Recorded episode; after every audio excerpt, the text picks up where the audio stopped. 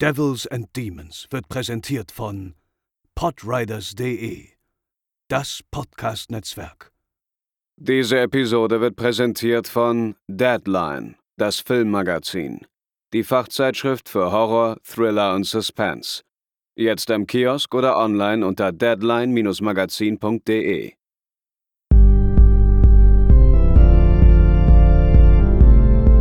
They're coming to get you, Barbara.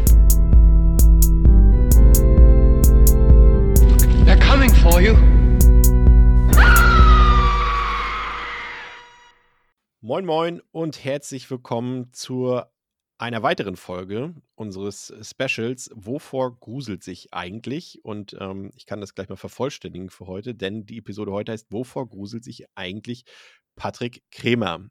Damit erstmal Hallo und herzlich willkommen, Patrick. Hi, grüß dich. Danke für die Einladung. Sehr gerne. Danke, dass du dir die Zeit nimmst ähm, für uns hier. Ähm, ich kenne dich ähm, aus dem Internet. Ich kenne dich auch äh, von einer Seite äh, namens Filmtoast, ähm, die du quasi redaktionell quasi mitbetreust, vor allem wohl die Podcast-Sektion. Ähm, erzähl mal vielleicht ein bisschen was drüber für, für unsere Zuhörerinnen und Zuhörer, die dich noch nicht kennen. Was machst du da? Was macht ihr generell dort bei Filmtoast und äh, wie hat es dich da hin verschlagen?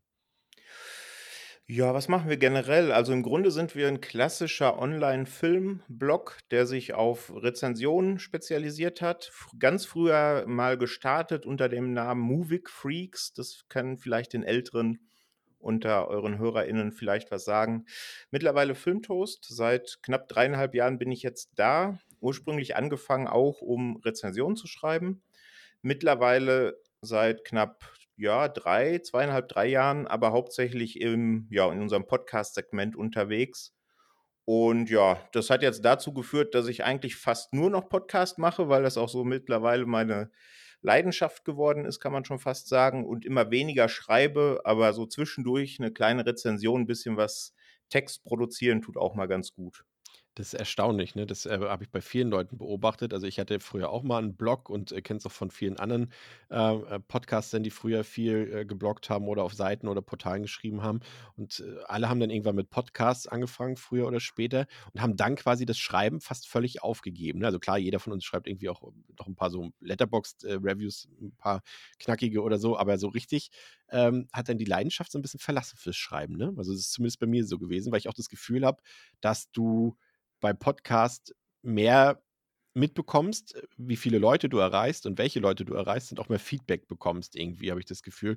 Weil so damals so auf dem Blog irgendwie, ja, da hat ab und zu mal jemand noch einen Kommentar drunter geschrieben. Aber so, also ich erreiche jetzt über Devils and Demons zum Beispiel irgendwie deutlich, deutlich mehr Leute als damals über meinen Blog gekritzel. Ja, absolut, genau. Ja, der Feedback-Kanal ist das eine. Ich finde auch irgendwie dies dieser Austausch, ne, den hat man ja nicht, wenn man jetzt, keine Ahnung, man besucht eine Pressevorführung, hockt sich dann zu Hause hin ins dunkle Kämmerlein und tippt da zwei Stunden seine 5, 6, 700 Wörter runter, bekommt dann, bevor es online geht, einmal Feedback, aber das war's. Und ja, wenn man jetzt so eine Podcast-Folge vorbereitet, dann spricht man vorab drüber, worüber wollen wir uns denn unterhalten, macht eine grobe Agenda, erarbeitet die zusammen und dann kommt es ja in der Folge auch im Gespräch. Ne? Also diese Interaktion miteinander. Ja. Das ist, glaube ich, das, was mich da, ja, was mich da irgendwie so fasziniert hat und immer noch fasziniert. Und es gibt ja durchaus auch Formate, bei denen man Skripte schreibt. Ne? Das kommt dem ja dann relativ nah. Ja, das ist ja, äh, das habe ich ja gemerkt. Ich habe ja auch äh, teilgenommen ähm, bei euch, als wir über die, ähm, jetzt habe ich gerade den Namen vergessen. Wie heißen nochmal die Bruce Willis-Filme? Wie war nochmal der Fachbegriff? Gieser-Teaser. Ja, Gieser-Teaser, genau. da habt ihr ja eine schöne Folge zu aufgenommen. Die war ja auch äh, geskriptet, so wie ich es dann rausgehört habe, ne? So hat sich zumindest Ja. angehört, genau.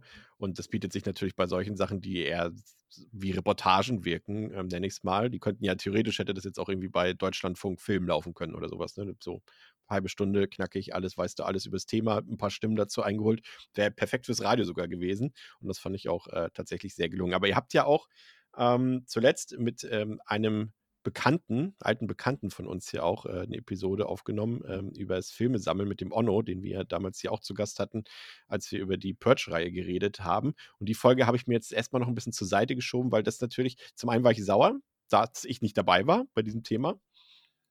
Also, Ja, das, äh, da muss ich zu Kreuze kriechen. Äh, es war tatsächlich so, dass das eine, ein Format war, was wir schon ganz lange in der Schublade hatten und die eigentliche Folge, die für die Woche geplant war, wegen Krankheit ausgefallen war. Und dann haben wir uns beraten, was machen wir, was machen wir? Ach, da haben wir doch noch das. Da äh, stecken wir unsere beiden Köpfe mal zusammen und fragen noch schnell in der Redaktion rum, ob wir noch ein, zwei Beiträge kriegen. Wäre die Folge unter normalen Umständen oder hätte die unter normalen Umständen stattgefunden, glaube ich, hättest du auch was in deiner Inbox gehabt. Und wir haben es ja gesagt, äh, es wird auf jeden Fall noch eine Fortsetzung geben. Das, äh, da bestehe ich tatsächlich drauf. Das ist, äh, ist natürlich, wie, wie sieht es denn bei dir aus? Also wir müssen natürlich jetzt nicht diese Folge, die könnt ihr euch da draußen natürlich auch alle anhören auf dem Podcast-Kanal von vom Filmtoast, ähm, aber vielleicht unter uns beiden jetzt mal so ein bisschen. Bist du, bist du da so ein, noch ein richtiger Sammler? Also wir haben ja auch öfter mal jetzt, habe ich schon öfter gekriegt, auch bei, bei den Kollegen von Ruhe im Saal, ähm, sind, hört man ja auch öfter, dass da auch einige bei sind, die hauptsächlich nur noch digital sammeln. Bist du noch ein physischer Sammler, Filme? Auf jeden Fall, ja. Also ich bin ja jetzt so richtig ins, in die Sammelleidenschaft erst so seit ja, knapp vier Jahren gekommen. Deswegen ist die Sammlung noch nicht riesengroß. Und mittlerweile bin ich auch da schon ein bisschen selektiver, weil ja in kleiner, kleiner Mietswohnung in München geht irgendwann der Platz ein bisschen zu Neige. Aber ja, ich bin definitiv Sammler und freue mich da auch immer, wenn es schöne Editionen gibt zu Filmen, entweder die ich schon kenne oder die ich vielleicht noch erkunden will mit ordentlich Bonusmaterial oder wenn im Mediabook noch ein kleiner Text dazu ne, im Booklet steht oder sowas. Da bin ich schon hinterher, ja. Und, und bevorzugt dann schon Special Editions oder sag mal so, wenn du die Option, wenn du die Option hast, sagen wir mal, was ist jetzt ein aktueller guter Film, den du dir auf jeden Fall holen willst fürs Heimkino? Hm. Also die schönen Editionen, die ich mir zuletzt geholt habe, die jetzt auch äh, vorne im Regal stehen, damit ich sie mir immer angucken kann, sind, wenn ich mal rüberschaue, Sadness, Possessor und Green Knight stehen aktuell ganz Okay, vorne. das sind alles Mediabooks. Da bist du dir Das ist das richtig, ja. Wobei zu The Sadness gibt es ja auch ein ganz nettes Steelbook. Da- Das wäre jetzt meine Frage gewesen und zu Possessor ja auch. Und deswegen hätte ich jetzt, äh, wäre meine Frage gewesen, wenn du jetzt die Auswahl hättest, nehmen wir mal an, äh, nehmen wir mal an, äh, einen von den drei Filmen, spielt ja gar keine Rolle. Du hast ein Mediabook, ein schönes, du hast ein Steelbook, ein schönes, du hast vielleicht noch, und du hast ein, ein ganz normales Keepcase, aber mit einem schönen Schuber drum. Wofür entscheidest du dich denn? Also die Schuber, da muss ich ja gestehen, die bleiben nicht immer um das Keepcase. Ähm, aber das ist ein anderes Thema. Ich finde, oft ist es so, dass die Steelbooks schönere Motive haben oder Motive, die mich mehr ansprechen. Aber ich finde bei Steelbooks, da kommt dann immer die Ernüchterung, wenn man es aufklappt, weil ja oft da überhaupt nichts drin ist, ne? nur eben die Disc. Hoffentlich. Keine Bonusdisk ganz oft, kein Booklet oder sowas. Und beim Mediabook ist manchmal das Cover nicht so schön, aber da hat man eben auch noch dieses Erlebnis, man klappt es auf, man kann ein bisschen drin lesen, wenn man den Film schon kennt. Man hat oft Bonusdiscs dabei, ne, mit Bonusmaterial, Soundtrack und Co.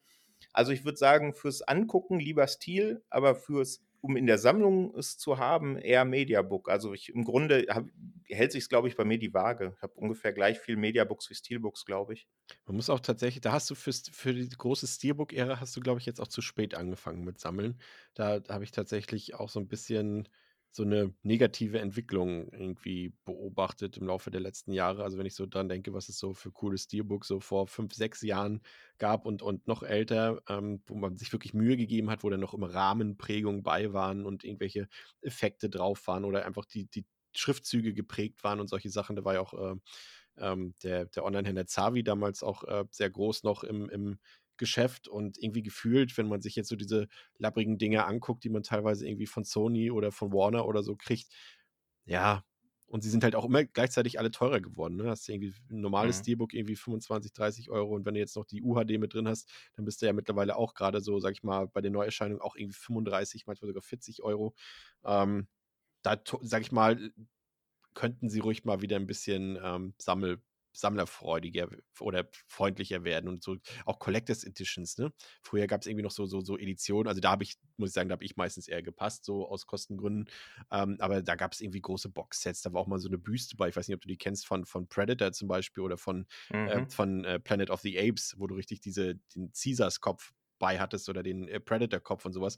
Und die waren sogar wirklich hochwertig oder die, selbst bei Warner, diese ähm, von ähm, Batman äh, wie Superman oder Suicide Squad oder Wonder Woman, wo dann noch die Figuren mit bei waren und sowas. Und guck mal heute, es kommen fast keine CEs mehr raus. Wenig, ja. Ich habe auch gar nicht so schrecklich viele. Das ist bei mir so das obere Regal. Da steht dann sowas wie die Black Edition von Hellraiser oder diese große Turbine-Box von The Thing und sowas. Ne? Also, Ja. damit ich mir sowas kaufe, weil die gehen ja dann auch ordentlich ins Geld. Ja, ja. Ähm, da muss es schon so ein richtiger Herzensfilm sein, ne, was jetzt auf die beiden zutrifft. Und dann habe ich auch irgendwo den Anspruch, die will ich dann auch in der besten Edition haben, weil ich meine, ich gucke es mir auch immer an. Ne? Also entweder gucke ich es mir auf Medium an und werfe den Film rein oder ich gucke es mir im Regal an. Das, das, das geht mir genauso. Ich, ich habe bestimmt mindestens alle zwei Monate äh, gehe ich einmal meine komplette Sammlung durch. Das ist durchaus relativ viel. 3600 Filme. Mhm. Und ähm, hol die alle aus dem Regal und mach mir danach auch meine Watchliste. Also da sind natürlich, ich habe äh, bei weitem noch nicht alle Filme aus meiner Sammlung gesehen, aber ich gehe die dann einmal durch und denke so, oh ja, den möchte ich jetzt in nächster Zeit sehen und da mache ich, aktualisiere ich dann auch immer meine Watchliste mit. Und man erfreut sich dann auch immer, weil viele Leute sagen natürlich auch immer, was bringt doch nichts, sind Staubfänger und so weiter, aber ich gucke mir die wirklich sehr häufig an und äh, gucke dann auch genau, wie du gesagt hast, bei den Mediabooks in die Booklets und so weiter oder erfreue mich einfach daran. Manchmal erfreut man sich daran, dass es einfach gut aussieht. Manchmal freut man sich daran, dass es ein guter Film ist, aber manchmal muss ich gestehen, freue ich mich auch daran, dass ich genau diese Edition da habe, die es jetzt vielleicht schon seit ein paar Monaten oder seit ein paar Jahren gar nicht mehr gibt oder die man nur noch teuer gebraucht kaufen kann oder so, solche Sachen. Halt Sachen, die einen erfreuen, wenn man auch andere Dinge sammelt, wenn man Briefmarken sammelt oder ähm, so, so, ähm, nicht Spielzeugfiguren, ja, so Sammlerfiguren oder irgendwie sowas, ne? Mhm. Also von daher bin ich da auch vollkommen bei dir. Aber bist du ein Komplettist? Also nehmen wir mal an, du hast jetzt irgendwie, ja, du hast ein schönes Beispiel genannt, Hellraiser zum Beispiel, und da äh, sind ja jetzt auch nicht alle Filme gut. Ne? Die meisten finden die ersten drei gut, alles, was danach kommt, nicht so. Aber sagst du dann, okay, ich brauche dann auch die anderen Teile? Selbst wenn sie schlecht sind? Nee, eigentlich nicht. Also irgendwie schon. Bei Hellraiser ist es jetzt so, da habe ich diese Black Edition, die umfasst ja tatsächlich die ersten drei und diese umfassende Doku. Und da habe ich tatsächlich die anderen auch nicht. Ähm, bei anderen Filmreihen ist es aber schon so, auch wenn es die ja oft gar nicht in Komplettedition gibt. Ne? Also beispielsweise habe ich zu Weihnachten von meiner Freundin die äh, Jason-Box mit den sieben Filmen bekommen, ne? dieses Steelbook, Ja. was da veröffentlicht wurde. Ja, und da muss man ja dann auch schon überlegen, ja, und die anderen Jason-Filme, in welcher Edition stellst du die jetzt daneben? Und dann wird es natürlich schon eng, ne? Und manche gibt es dann natürlich nur geschnitten, obwohl ja auch die ungeschnittenen, also bei uns ungeschnittenen eigentlich sehr zahme Filme sind, wenn man die heutzutage nochmal anguckt. Also ja, meistens bin ich schon Komplettist. Sowas, so Halloween, Texas Chainsaw Massacre und sowas, die stehen dann oft auch in sehr wild zusammengewürfelten Editionen leider äh, im Regal. Das tut ein bisschen dem inneren Monk weh, aber es geht meistens nicht anders. Ne? Ja, das ist, das ist auch gerade so diese Slashereien, die sind schon, was da das Sammeln angeht, das ist schon teilweise die Hölle irgendwie. Da kann man auch immer viele Beobachtungen machen. Ich habe jetzt die Freitag der 13. Reihe in diesen noch wattierten Mediabooks. Das waren quasi die ersten Blu-ray-Auflagen, die es überhaupt gab im deutschsprachigen Mhm. Raum davon. Und da hat halt jedes Mediabook irgendwie 40 Euro gekostet. Das heißt, ich habe jetzt für die ganze Reihe, ich glaube, es war jetzt, warte mal, das ist mit Jason X, dann noch Freddy vs. Jason dazu und das Remake, also 12. Kannst du ja ausrechnen, ne? Sind wir bei 500 Euro, glaube ich, wenn ich jetzt mal Für eine Ja. Filmreihe muss man sich mal überlegen. Gut, sie sind jetzt, wenn man sie jetzt verkaufen würde, würde würd ich sie für locker über 1000 verkauft kriegen, aber das mache ich ja nicht. Also ich will sie ja haben.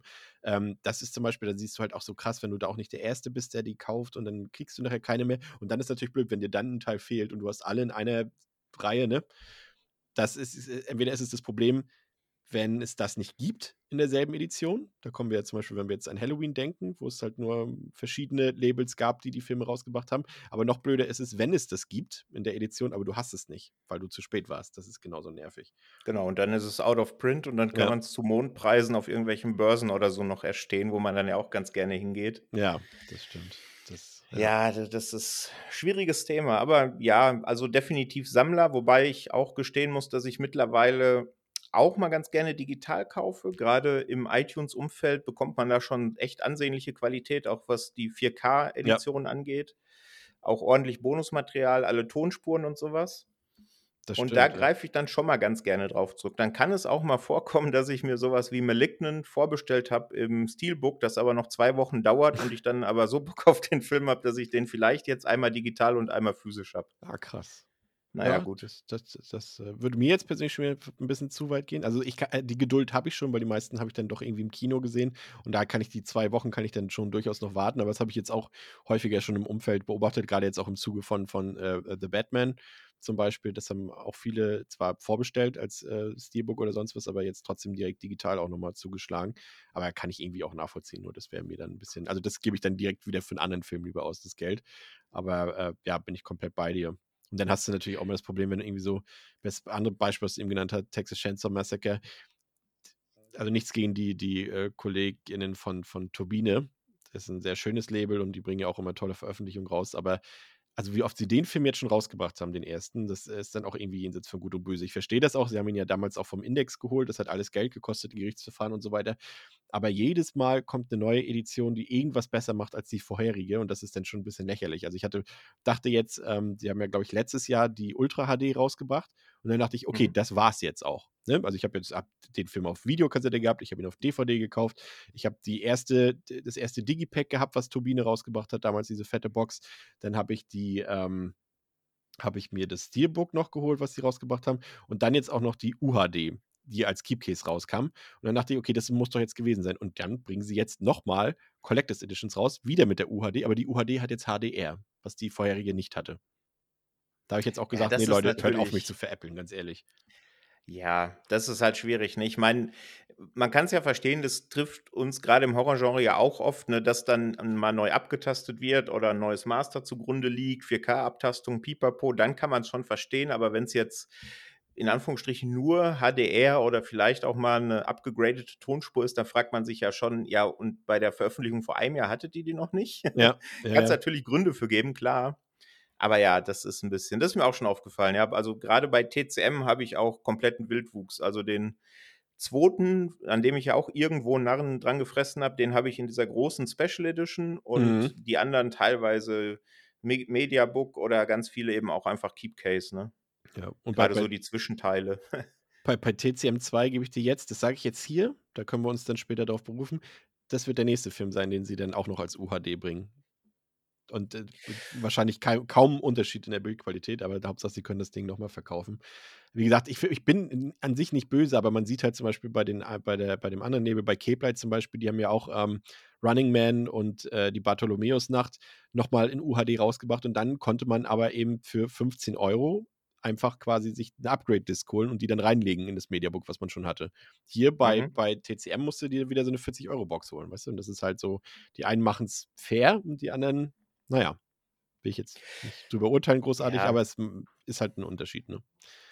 Das stimmt. Aber das Einzige, was ich immer schwierig finde, da die Grabenkämpfe, die es da gibt, ne, zwischen physisch Sammlern und Digitalsammlern. Ähm, da gibt's ja immer die schönsten Beispiele, ne? Ich hatte mir jetzt mal irgendwann auf 'ner Filmbörse die das I Saw the Devil Mediabook Ja. gekauft, auf der der Korea Cut ist Ja. Und musste dann feststellen, dass die Disk 'n Fehler hat und der irgendwann nach 20 Minuten nicht mehr abspielt. Und dann denkst du dir: „Ja, toll, da hast du jetzt so viel Geld ausgegeben, dass du die Disk da hast und dann funktioniert sie nicht.“ Ähm, das würde dir halt 'n Digitalsammler, äh, sagen: „Ja, die tauschen dann einfach das File auf aus in der Cloud und dann hast du's, wenn du's digital gekauft hättest.“ Gibt's jetzt in dem Fall nicht, aber D nur als ge ab Beispiel. genau, aber eigentlich war es ja dein Argument, wenn du, sage mal, 'n deutscher Sammler bist oder 'n deutschsprachiger Sammler bist, war jetzt, äh, trotzdem das Argument grade bei diesem Film eigentlich pro physisch, weil du ihn so gar nicht digital kriegst. Das stimmt, das stimmt, ja. Oder jetzt jüngst war's ja bei Disney+ so, dass, äh, gewisse Serien auf einmal gekürzt im Streaming waren, ne, was Ja. dann den Leuten aufgefallen ist, als dann die Sammler aus ihren Büschen gesprungen sind und ja, das wäre nicht passiert, wenn ich's mir gekauft hätte. Ja, Ja. natürlich nicht, aber Discs haben mal das kriegen wir ja auch immer mehr mit, auch irgendwann, äh, Mindesthaltbarkeitsdatum und dann kann's auch sein, dass die einfach nicht mehr abspielt, die Disk, ne? Ja, das habe ich bei einigen, ähm, Discs von Universum tatsächlich schon gehabt. Also, bei der Director's Cut von ne, der Kino die Kinofassung von Rob Zombies Halloween spielt bei mir schon nicht mehr ab und die Tucker äh, äh, Tucker and Dale vs. Evil, ähm, die auch nicht mehr. Also, es ist hauptsächlich Universum. Die haben wohl damals irgendwie 'ne blöde Charge benutzt oder irgendwie 'ne sehr umfangreiche, aber schlecht gemachte Charge. Ähm, da Mhm. gibt's auch in diversen Foren schon ganze Listen von Discs, die nicht mehr gehen bei vielen oder wo man mal prüfen sollte, ob sie noch gehen.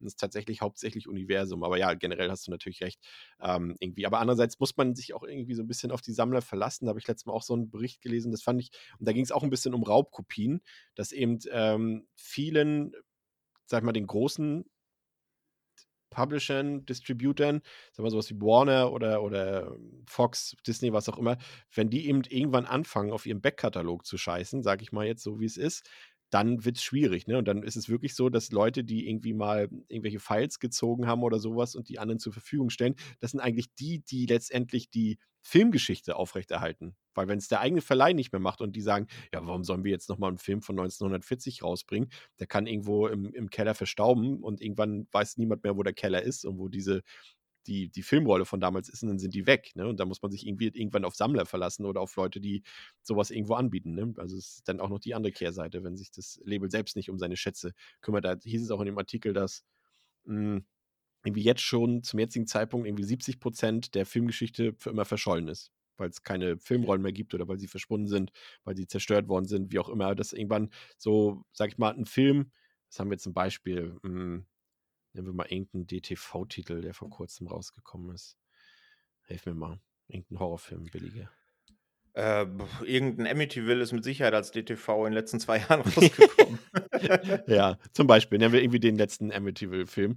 Ähm, jetzt sagt man, ja, okay, den brauchen wir vielleicht auch nicht mehr in, in, in 50 Jahren oder sowas, aber äh, denk mal 50 Jahre weiter, dann wollen den vielleicht doch wieder ein paar Leute sehen und dann gibt es den vielleicht einfach nicht mehr, weil solch ein, ein Film in der Qualität aber jetzt aus dem Jahre 1940, den kriegst du nicht mehr. Oder viele davon nicht mehr. Die sind für immer verschollen. Ja. Die wird nie wieder jemand sehen. Also. Das Ziel sollte halt irgendwie sein, dass die Kunst erhalten bleibt. Ne? Ich meine, das ja. siehst ja auch, das gibt es ja auch als kurzen Exkurs im Gaming-Sektor. Ne? Also Nintendo schaltet nach und nach alte Shops ab. Dann gibt es teilweise DS- oder 3DS-Spiele, die es einfach nicht mehr gibt. Auf der anderen Seite gehen sie aber auch gegen die ROM-Community vor, die versucht eben diese Spiele irgendwo zu sichern und als in Anführungsstrichen Sicherungskopien zu erhalten. Ne? Da ja. gibt es auch zig Spiele, die dann einfach verschwunden sind, ja. Ja, und letztendlich ist es auch so, dass, um es mal abzurunden, das Thema ist ja auch der Sammlermarkt, äh, ist ja auch, sag ich mal, ja, nimmt ja auch eine große oder einen sehr großen Anteil mittlerweile, glaube ich, an den Filmverkäufen generell ab, weil eben, du siehst ja auch immer diese Statistiken, die gingen ja auch letztes Mal, ich weiß gar nicht mehr, irgendwo hatten wir diskutiert in irgendeinem Forum oder sowas, ähm, dass ja auch die DVD ist immer noch das, was in Deutschland am meisten abgesetzt wird, mit riesigem Vorsprung vor der Blu-ray, die abgenommen ja. hat tatsächlich sogar. Und äh, UHD hat auch abgenommen, obwohl es ja eigentlich das Medium der Zukunft in Anführungszeichen sein sollte, aber da nimmt der Verkaufsanteil auch immer mehr ab.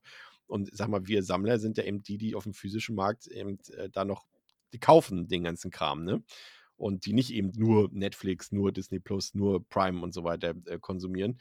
Und da würde ich mir halt manchmal schon wünschen, dass die Leute dann auch ein bisschen, sag ich mal, respektvoll mit unserem Geldbeutel umgehen und dann auch ein bisschen was äh, bieten an Mehrwert oder ja. an Mühe und sowas, wenn man so, wie gesagt, sich auch Editionen, wie gesagt, von früher anguckt und was heute teilweise du da an Billigkram damit reingepackt kriegst, irgendwelche, da verkaufen sie, naja, fangen wir gar nicht mit an. Machen wir, machen wir im Filmtoast dann in der Fortsetzung von eurem Podcast und alle anderen können auf jeden Fall da schon mal in die Folge reinhören mit Patrick und mit Onno. Die entscheidende Frage ist eigentlich, und das ist der Grund, warum ich dich eingeladen habe, ähm, ist, ähm, dass wir ein bisschen über Horrorfilme diskutieren wollen und äh, wir beginnen ja diese Gesprächsrunden erstmal mit der eigentlichen Frage, magst du Horrorfilme oder magst du keine Horrorfilme? Und wenn ja, warum? Also ich würde tatsächlich weitergehen und sagen, ich liebe Horrorfilme und das ist definitiv mein absolutes Favorite-Genre. Weil, das ist eigentlich eine sehr gute Frage. Ich glaube, es hat damit zu tun, dass der Horrorfilm diese unfassbare Vielzahl an Subgenre hat. Und ich glaube, dass das einzigartig ist, weil im Grunde hast du ja für jede Stimmungslage ein Subgenre äh, im Horrorfilm. Ne? Also hast du irgendwie ein paar Freunde da, Pizza, ein Bier auf, guckst du dir irgendeinen Party-Horror, Fun-Horror, Splatter, so die alten Peter Jackson oder Tucker and Dale, hast du gerade gesagt, oder sowas an. Möchtest dich gruseln, schaust dir irgendwie einen Haunted House-Streifen äh, oder schaust auch mal nach Japan rüber, die J-Horror-Dinger, die ja da auch sehr federführend waren und sind.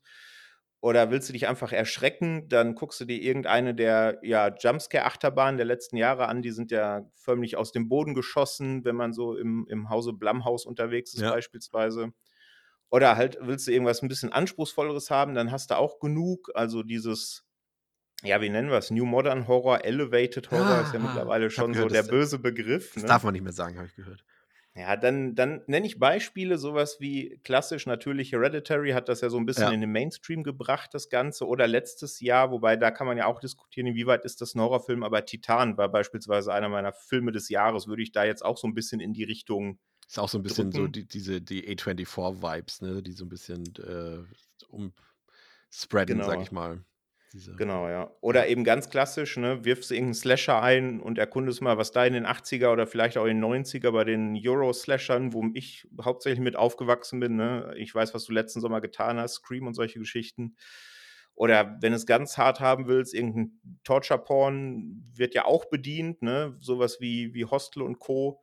Also ich finde eigentlich für jede Stimmungslage, in der ich mich befinde, gibt es irgendeinen Subgenre im Horrorfilm, ähm, was dazu passt und was das irgendwie drauf einzahlt, wie ich mich gerade fühle. Ne? Und ich glaube, diese Vielfalt ist ein Hauptgrund, warum ich Horrorfilm so mag. Und ich weiß nicht, ob es, das gibt es wahrscheinlich in anderen Genres auch, aber da bin ich einfach nie so mit in Kontakt gekommen.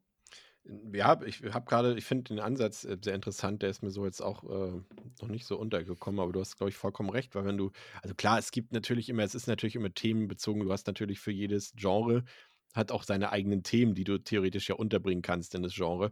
Aber ich sag mal so, wenn du einen Actionfilm hast ähm, und du kannst nichts anfangen mit Kloppereien, mit Schießereien oder mit Verfolgungsjagden, dann wirst du womöglich keinen Actionfilm großartig finden, der dir gefallen wird.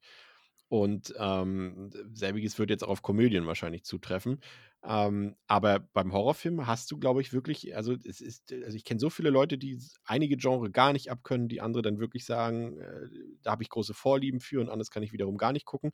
Und das hast du, glaube ich, bei, wie du schon sagst, bei kaum einem Genre so sehr wie im Horrorfilm, ne? dass du da wirklich nochmal direkt da in diesem Genre nochmal eigene Vorlieben haben kannst ähm, und die auch so deine eigenen, ähm, da kommen wir gleich noch drauf zu sprechen, deine, Ängst, äh, deine eigenen Ängste auch bedienen können, sozusagen. Ne? Also wenn ich bin zum Beispiel jemand, das habe ich auch schon öfter gesagt, das wissen die Leute auch, die hier zuhören, ich bin jetzt niemand, der äh, groß Angst vor Geistern hat, weil für mich die gibt es nicht. Also für mich gibt es keine Geister und vor Dingen, die es nicht gibt, habe ich im seltensten Fall Angst. Also klar, wenn ich jetzt zum Beispiel ein, ein Alien, also es gibt bestimmt Aliens irgendwo, aber wir haben noch nicht nachgewiesen, dass es Aliens gibt. Und trotzdem habe ich jetzt im Film Alien Angst vor dem Alien. Ähm, aber bei Geistern, da fehlt mir irgendwie der, der irrationale Gedanke dafür, dass ich mich da irgendwo vor fürchten könnte. Und das ist ja schon ein sehr großer, großer Bereich, der damit abgesteckt ist im Horrorfilmbereich, wenn so übernatürliche Sachen, ne? Ähm, und andere lieben das total wiederum. Ne? Und äh, trotzdem habe ich noch, und trotzdem ist es mein Lieblingsgenre, obwohl ich schon so einen großen Teil theoretisch ausschließen müsste aus, meinem, aus meiner Vorliebe. Ähm, ist ja nicht so, dass ich sie jetzt gar nicht gucken würde, aber ich habe halt keine Angst davor. Aber ich habe dann zum Beispiel Angst vor, vor rationalen Sachen wie einem Serienkiller sozusagen. Deswegen gucke ich am liebsten Slasher und habe auch am meisten Angst vor Slashern. Mhm. Ja, äh, also ich habe auch keine Angst vor Geistern. Ich glaube auch in unserer rationalen Welt äh, nicht, dass es Geister gibt, aber trotzdem kriegen mich Geisterfilme. Ähm, wo ich vor, wovor ich persönlich richtig Angst habe, ist beispielsweise eine sehr ausgeprägte Höhenangst. Die wird jetzt in Horrorfilmen selten bedient. Weiß nicht, sowas wie vielleicht A Lonely Place to Die, falls, falls man Ja, den kennt, aber den finde auch ich auch gedacht. ziemlich gut, muss ich sagen. Ähm, ansonsten, also Warum so gibt es so wirklich wenig Filme Angst. über Höhenangst? Bitte? Warum gibt es so wenig Filme über Höhenangst? Es gibt zumindest wenig Horrorfilme. Ne? Es Ja. gibt natürlich sowas wie, keine Ahnung, 127 Stunden oder solche Geschichten aus anderen Genres. Aber ein Horrorfilm, der mit Höhenangst spielt, ist mir tatsächlich keiner in den Sinn gekommen. Das stimmt. Boah, das ist jetzt eine Ja. Herausforderung. Vielleicht fällt mir noch eine ein bis, bis, bis zum Ende unserer Aufnahme heute. ja, das ist wirklich so. Aber ich glaube, es hängt bei mir auch ganz oft damit zusammen, dass auch wenn ich einen schlechten Horrorfilm gucke, egal jetzt aus welchem Subgenre oder egal welche Ängste der bedient, irgendwas finde ich meistens an dem. Ne? Es gibt immer irgendeine Szene, die einem im Kopf bleibt, irgendein Reibungspunkt. Und was ich ganz selten habe, auch wenn ich so, weiß ich nicht, bei Prime mal durchscroll und so ins dritte Regal greife oder sowas, man kriegt nicht so ein allglattes und jetzt mache ich Anführungszeichen in die Luft Produkt, wie das manchmal im Blockbuster ja so ist, ne? dass man das Gefühl hat, der wurde jetzt entlang der Nutzerinteressen produziert, ne? Und man soll sich gar nicht dran reiben können. Ne? Es wurde einfach nur für die Konsumenten und Konsumentinnen erstellt. Und ich finde, sowas hat man im Horrorfilm selten bis gar nicht. Ob es jetzt ein Blockbuster-Horror ist, der Marke Ari Aster oder ein kleiner Indie-Film von ja, Kollege David Brückner oder sowas. Ne? Blockbuster Ariasta ist aber auch gut. Also, wenn du den irgendwie 100 Leuten im Mainstream-Saal vorspielst, irgendwie, dann äh, sind, glaube ich, auch 95 enttäuscht. Ja, da hast du recht. Dann, dann vielleicht sowas wie das It-Remake. Ja, das Ne? zum Das Beispiel. war ja oder auch oder wie du es vorhin schon hast, die Blumhouse-Filme, so diese, sag ich mal, die haben ja Genau. auch ein paar, die wirklich irgendwie dieses äh, Truth or Dare oder solche Sachen, äh, die halt wirklich auch, die sind genau so produziert, wie du es gesagt hast, aber da steckt dann auch irgendwie, also das ist halt nach, äh, wie sagt man, Schema F produziert, aber sie produzieren ja auch genug äh, Aber bei Kram. Truth or Dare, also den fand ich auch weniger als mittelmäßig, aber diese Fratzen, die sind mir nach Das äh, stimmt. hall, hallend im, im Gedächtnis geblieben. Und das ist halt wieder so der eine Punkt. Ne? Der Film ist eigentlich schlecht bis mies, aber irgendeinen Punkt gibt es da. Und das weiß ich nicht, das habe ich in anderen Genres nicht. Wenn ich da einen schlechten Film gucke, da bleibt nichts hängen. Und deswegen gucke ich eigentlich immer lieber einen schlechten Horrorfilm als irgendeinen mittelmäßigen Blockbuster, bei dem nichts äh, im Gedächtnis bleibt. Absolut. Und die finanzieren ja letztendlich, wenn du so ist, auch so äh, Fantasy Island war ja, glaube ich, auch Blumhouse, ne? Wenn Ja. du so, so eine Filme guckst, die finanzieren ja letztendlich dann die tatsächlich guten Filme auch mit, ne? Also da darf man ja auch immer nicht vergessen. Ähm, du hast ja eben schon gesagt, Höhenangst ist so ein Thema für dich. Was sind noch so Dinge, vor denen du persönlich Angst hast, die sich aber gleichzeitig vielleicht auch so ein bisschen auf deine Position zum Horrorfilm übertragen lassen? Also, wovor ich Angst habe oder wovor ich Respekt habe, wenn ich sehe oder was mich schockiert, wenn ich sehe, ist, wenn's, äh, irgendwelchen Tieren an den Kragen geht tatsächlich. Ich hatte früher mal einen Hund und werde auch irgendwann mal wieder, äh, 'n Hund haben, weil ich das einfach liebe, mit mit Tieren, äh, zusammenzuleben. Und wenn die dann zu Schaden kommen, das kriegt mich. Das ist jetzt kein pures Horrorfilmthema, ne? Aber wenn ich an sowas wie I Am Legend oder sowas denke, ich glaube, wenn ich Ja. mir den heute noch mal angucke, würde ich da bei einer Szene einfach vorspulen, weil das geht nicht. Also, es können wie im neuen TCM 30 unsympathische Teenies, äh, zerteilt werden von 'ner Kettensäge, aber sobald ein Hund zu Schaden kommt, bin ich, äh, ja, nicht raus, aber zumindest also, dieses, ähm, doesthedogdie.com, falls falls du das kennst, das ist immer An Anlaufpunkt Nummer 1, wenn wir irgend 'n Film einwerfen. Ah, krass.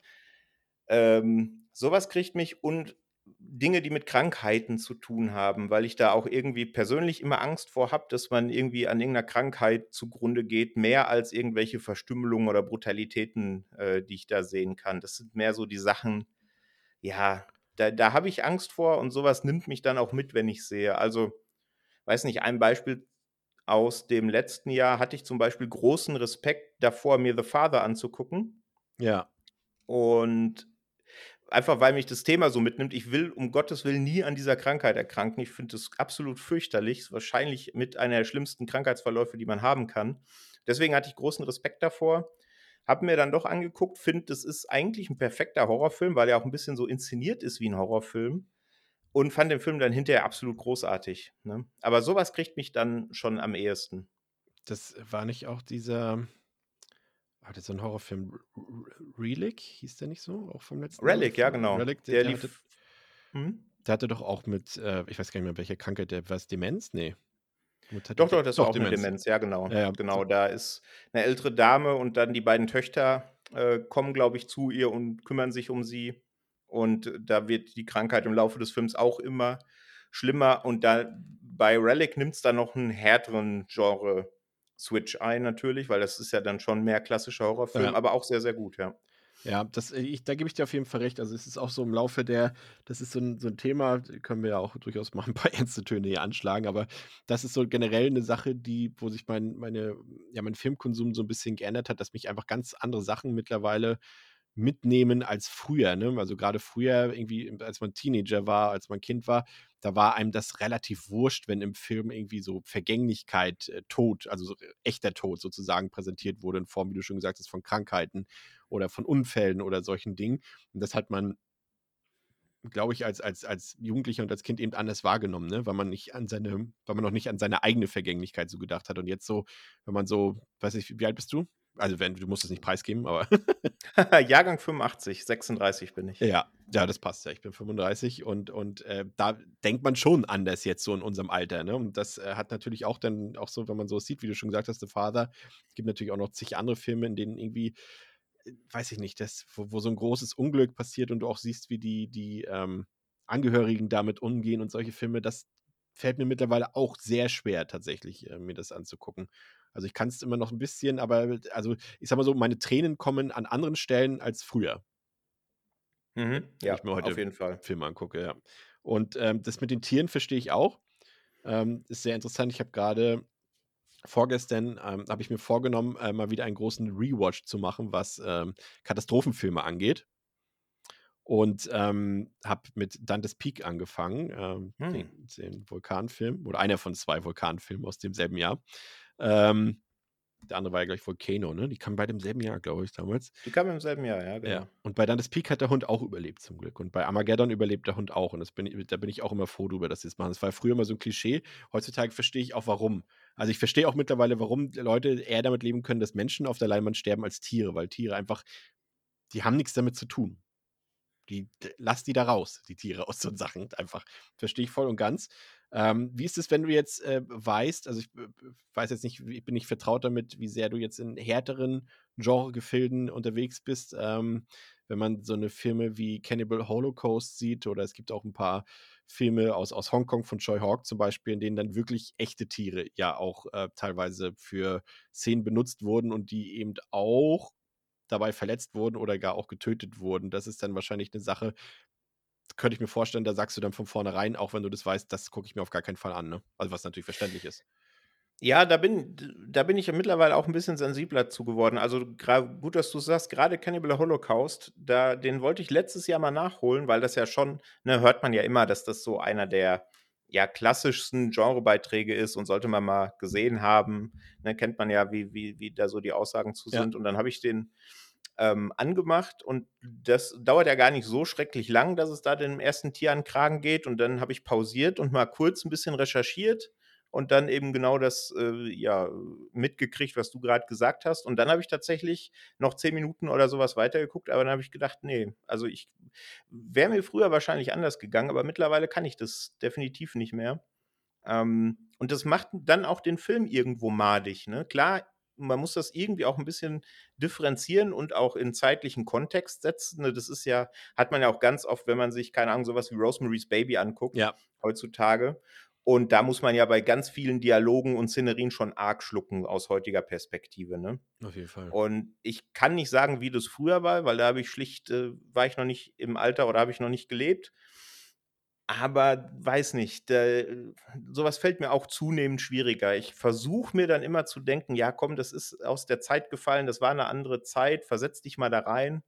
Aber das geht auch nicht mehr so gut wie früher tatsächlich irgendwie. Nee, Jetzt klingen wir, klingen wir wie alte Leute hier. nee, gar nicht. Vor allem, es war ja auch irgendwie Cannibal Holocaust, ich muss jetzt kurz, kurz überschlagen, äh, müsste 1980 oder 82 gewesen sein.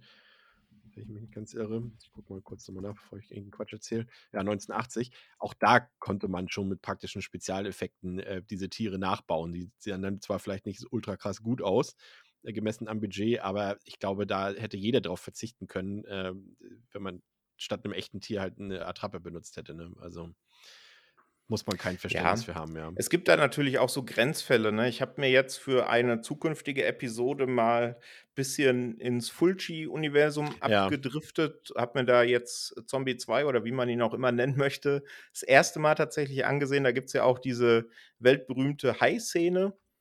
Und das ist dann halt schon ein bisschen grenzwertig. Ne? Der kommt ja nicht wirklich zu Schaden, aber wenn man es dann so sieht, dass der so unter Drogen gesetzt wurde, damit man die Szene Ja. eben mit einem echten Hai drehen konnte, da schwanke ich dann irgendwo zwischen Bewunderung, dass man sich die, das antut. Das ist ja vollkommen verrückt, aber auch irgendwie Abscheu, weil das hätte es auch nicht gebraucht. Gut, damals hätte man noch keinen CGI äh, äh, kreieren können.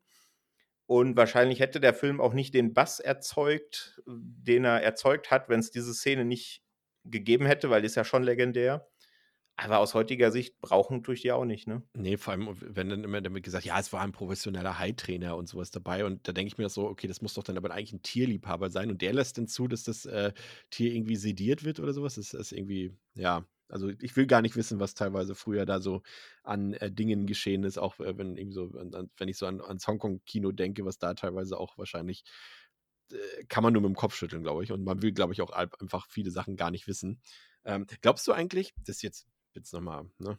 Sind wir nochmal ganz deep. Also, oder auch nicht deep in dem Fall. Also, es sind ja in, in dem Fall Tiersnuff-Szenen. Aber glaubst du, würdest du sagen, diese Verschwörungstheorie, die es da gibt, ähm, dass es auch echte Snuff-Filme gibt? Glaubst du das?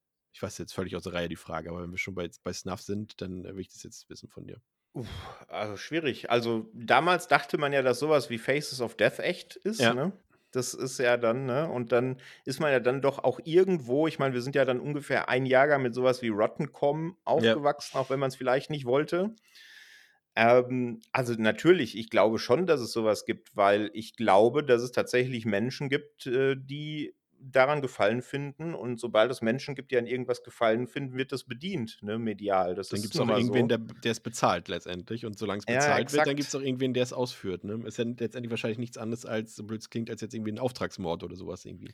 Ja, also ich glaube nicht, dass äh, sowas wie 8 mm oder sowas in der Richtung komplette Fiktion ist. Äh, ich glaube schon, dass es sowas gibt. Ich, ich hoffe, dass ich mit sowas nicht in Kontakt komme. Aber ich kann mir schon sehr gut vorstellen, dass es tatsächlich sowas gibt, ja. Ja, wollen wir es mal nicht hoffen. Bleiben wir mal bei unserer schönen, schönen heilen Welt. Apropos schöne heile Welt. Ähm, deine Kindheit und deine Jugend, ähm, da würde mich jetzt interessieren, wie, wie früh du in Kontakt gekommen bist, sage ich mal, mit erwachsenen Inhalten. Jetzt vielleicht nicht, was Erotik angeht, das interessiert mich heute mal nicht, ähm, aber was, was, was, was Horrorelemente angeht. Also es müssen jetzt ja nicht mal direkt Horrorfilme sein. Es können ja auch einfach in, in sage ich mal, in genreübergreifende oder genreübergreifende Horrormomente sein, die dich vielleicht zum ersten Mal nachhaltig beeindruckt haben oder die, verstört haben, vielleicht auch sogar. Und dann natürlich auch die Frage, was war so dein erster richtiger Horrorfilm oder deine ersten richtigen Horrorfilme und wann? Ja, dazu muss ich sagen, dass ich nicht, also ich wohne jetzt seit zehn Jahren in München. Hier kommt man sehr leicht ins Kino, sehr leicht auf Filmmärkte und Co. Äh, habe aber einen sehr, sehr langen lange Zeitraum meines Lebens im kleinen Kaff in NRW gewohnt. Das einzig erreichbare Kino war so ein Zwei-, Drei-Saal-Kino. Und deswegen hatte ich und hatte auch jetzt in meinem Elternhaus nicht die Voraussetzungen, dass ich so mit Film oder Medien, ähm, Medien außer Videospiele vielleicht Ja. aufgewachsen bin. Also da haben einfach meine Eltern nicht so großen Wert drauf gelegt. Da hat man dann mal was im, im, im Fernsehen geguckt. Ich habe dann mal meinem Papa viel zu früh bei sowas wie Saving Private Ryan über die Schulter geguckt, bis ich rausgeschickt wurde. Aber ich glaube, so die erste Berührung mit so Filmen, wo man sich dann gefühlt danach irgendwie, weiß ich nicht, Bettdecke über den Kopf gezogen hat, mit Horrorszenen, das war wahrscheinlich sowas wie Jurassic Park, ne? diese Raptoren-Szene und sowas. Das war vielleicht so meine Stimmt, ja. erste Berührung. Und die ersten Filme, die ich wirklich dann bewusst konsumiert habe, wo ich teilweise auch hier jetzt noch die, äh, die DVDs von damals im Regal habe, war dann sowas wie Cube, der erste Saw, dann auch das Ring Remake von Verbinski, also relativ spät, ne? Da war ich Mhm. schon, keine Ahnung, 18, sowas in der Richtung. Ähm, Im Kino war mit Sicherheit der erste Horrorfilm äh, das The Hills Have Ice Remake von Arja. Weil da habe ich noch sehr, sehr lebendige Erinnerungen dran, weil da, da war ich mit meinem besten Freund im Kino und es war eigentlich ein relativ leerer Saal und vor uns saß ein Mann, damals hätte ich ihn so, weiß ich nicht, Mitte 40 oder sowas geschätzt, der sich dann vorm Film zu uns umgedreht hat und meinte, Jungs, wisst ihr eigentlich, was hier gleich kommt? Und haben wir uns angeguckt und gesagt, ich habe Hills of Ice, wieso? Ja, der wäre voll krass, er war am Montag schon mal drin, aber der wäre so geil, er müsste sich den direkt nochmal angucken und er ist mega gespannt, wie wir den finden. Und dann dachten wir schon, okay, dann sind wir mal gespannt. Und ja, ist bis heute einer meiner ja, liebsten Horrorfilme, weiß ich nicht, aber auf jeden Fall eines meiner liebsten Horror-Remakes. Gucke ich heutzutage immer noch gerne. Besser als das Original, Und ne? das, äh, ja, ich finde es tatsächlich besser als das Original, ja. Ja. Das ist, es ist Ähm, lustig, dass wir jetzt über den Film reden, weil, äh, also, ähm, ich versuche ja auch gezielt ein bisschen dahin zu leiten, dass äh, wir jetzt mit den unterschiedlichen GesprächspartnerInnen, die wir hier ähm, im Aufgebot haben, äh, zuletzt oder jetzt auch in den kommenden Monaten, nicht unbedingt immer über dieselben Filme oder Themen zu reden. Ähm, und lustigerweise hatte ich ja mit, mit Bianca von Feenstaub und Mauseohren äh, gesprochen und wir kamen auch auf Hills of Ice, auf das Remake zu sprechen. Das ist schon interessant. Also, ich, wenn, du- Ja. wenn du jetzt eine Liste gibst und ich müsste ankreuzen, über welchen Film ich bestimmt nicht zwei Wochen hintereinander rede, dann wäre es vielleicht eine, wäre es der vielleicht gewesen, aber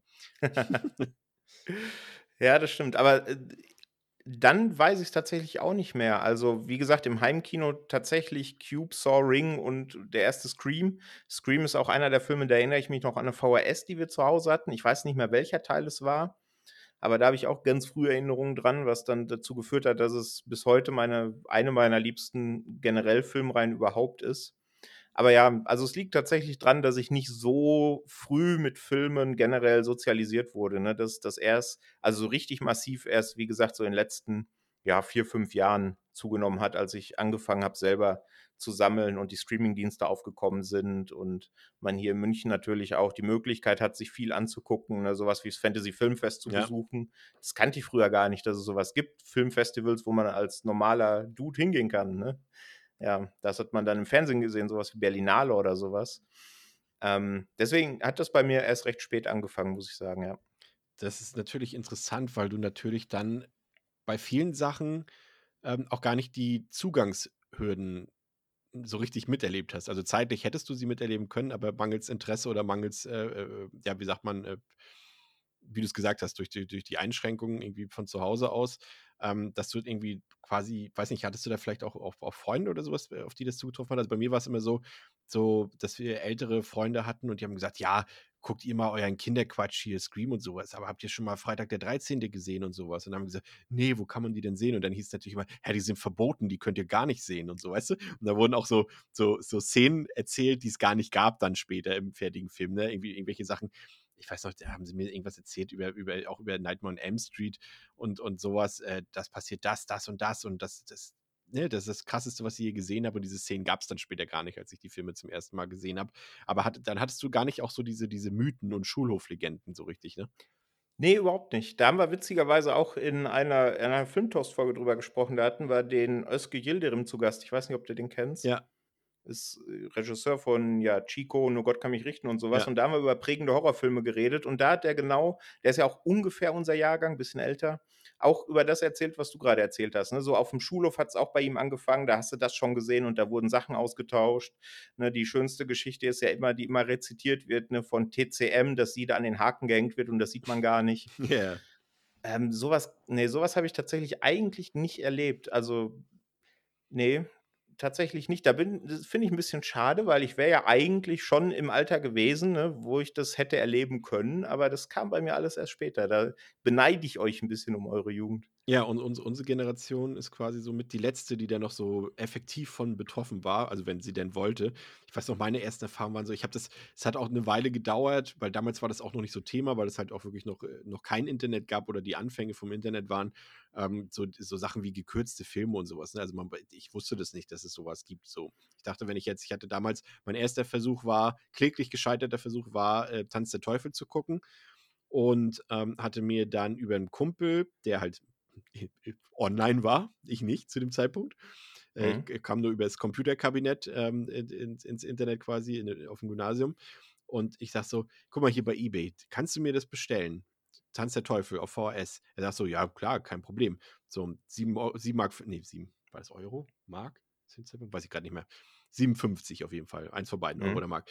Und, ähm, dann hat er kam das irgendwie 3 Wochen später kam's dann irgendwie an und dann hat er mir das mitgebracht. Ich dachte so: „Krass, Alter, jetzt habe ich Tanz der Teufel.“ Ich hatte so 'n Horrorfilmbuch, das ging eigentlich, ähm das hatte ich ja auch schon mal erwähnt, irgendwo beiläufig. Ähm, da ging's eigentlich um die Sc Scream-Trilogie, damals noch Trilogie. Und, äh, da war noch so 'n Abschnitt drin über Teen-Horrorfilme.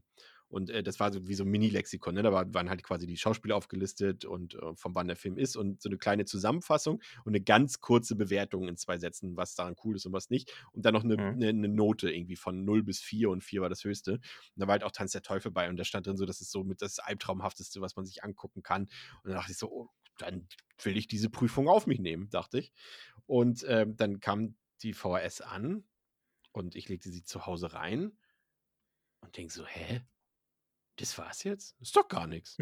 Das ist doch gut, dann halt schalt schalte ich das doch aus.“ Hatte mich auch jetzt nicht großartig gewundert, dass die die Kassette nach 62 Minuten irgendwie vorbei war und, Mhm. dachte so: „Okay, habe ich geschafft, habe ich überstanden“, so. Und dann, ähm, paar Wochen später sind wir auf Klassenfahrt nach Dresden gefahren und dann dachte ich so: „Komm, dann kommt jetzt die nächste Mutpro Mutprobe.“ Denn da steht grade im DVD-Regal im Saturn in Dresden steht Texas Chainsaw Massacre. Das ziehe ich jetzt rein, das hole ich uns.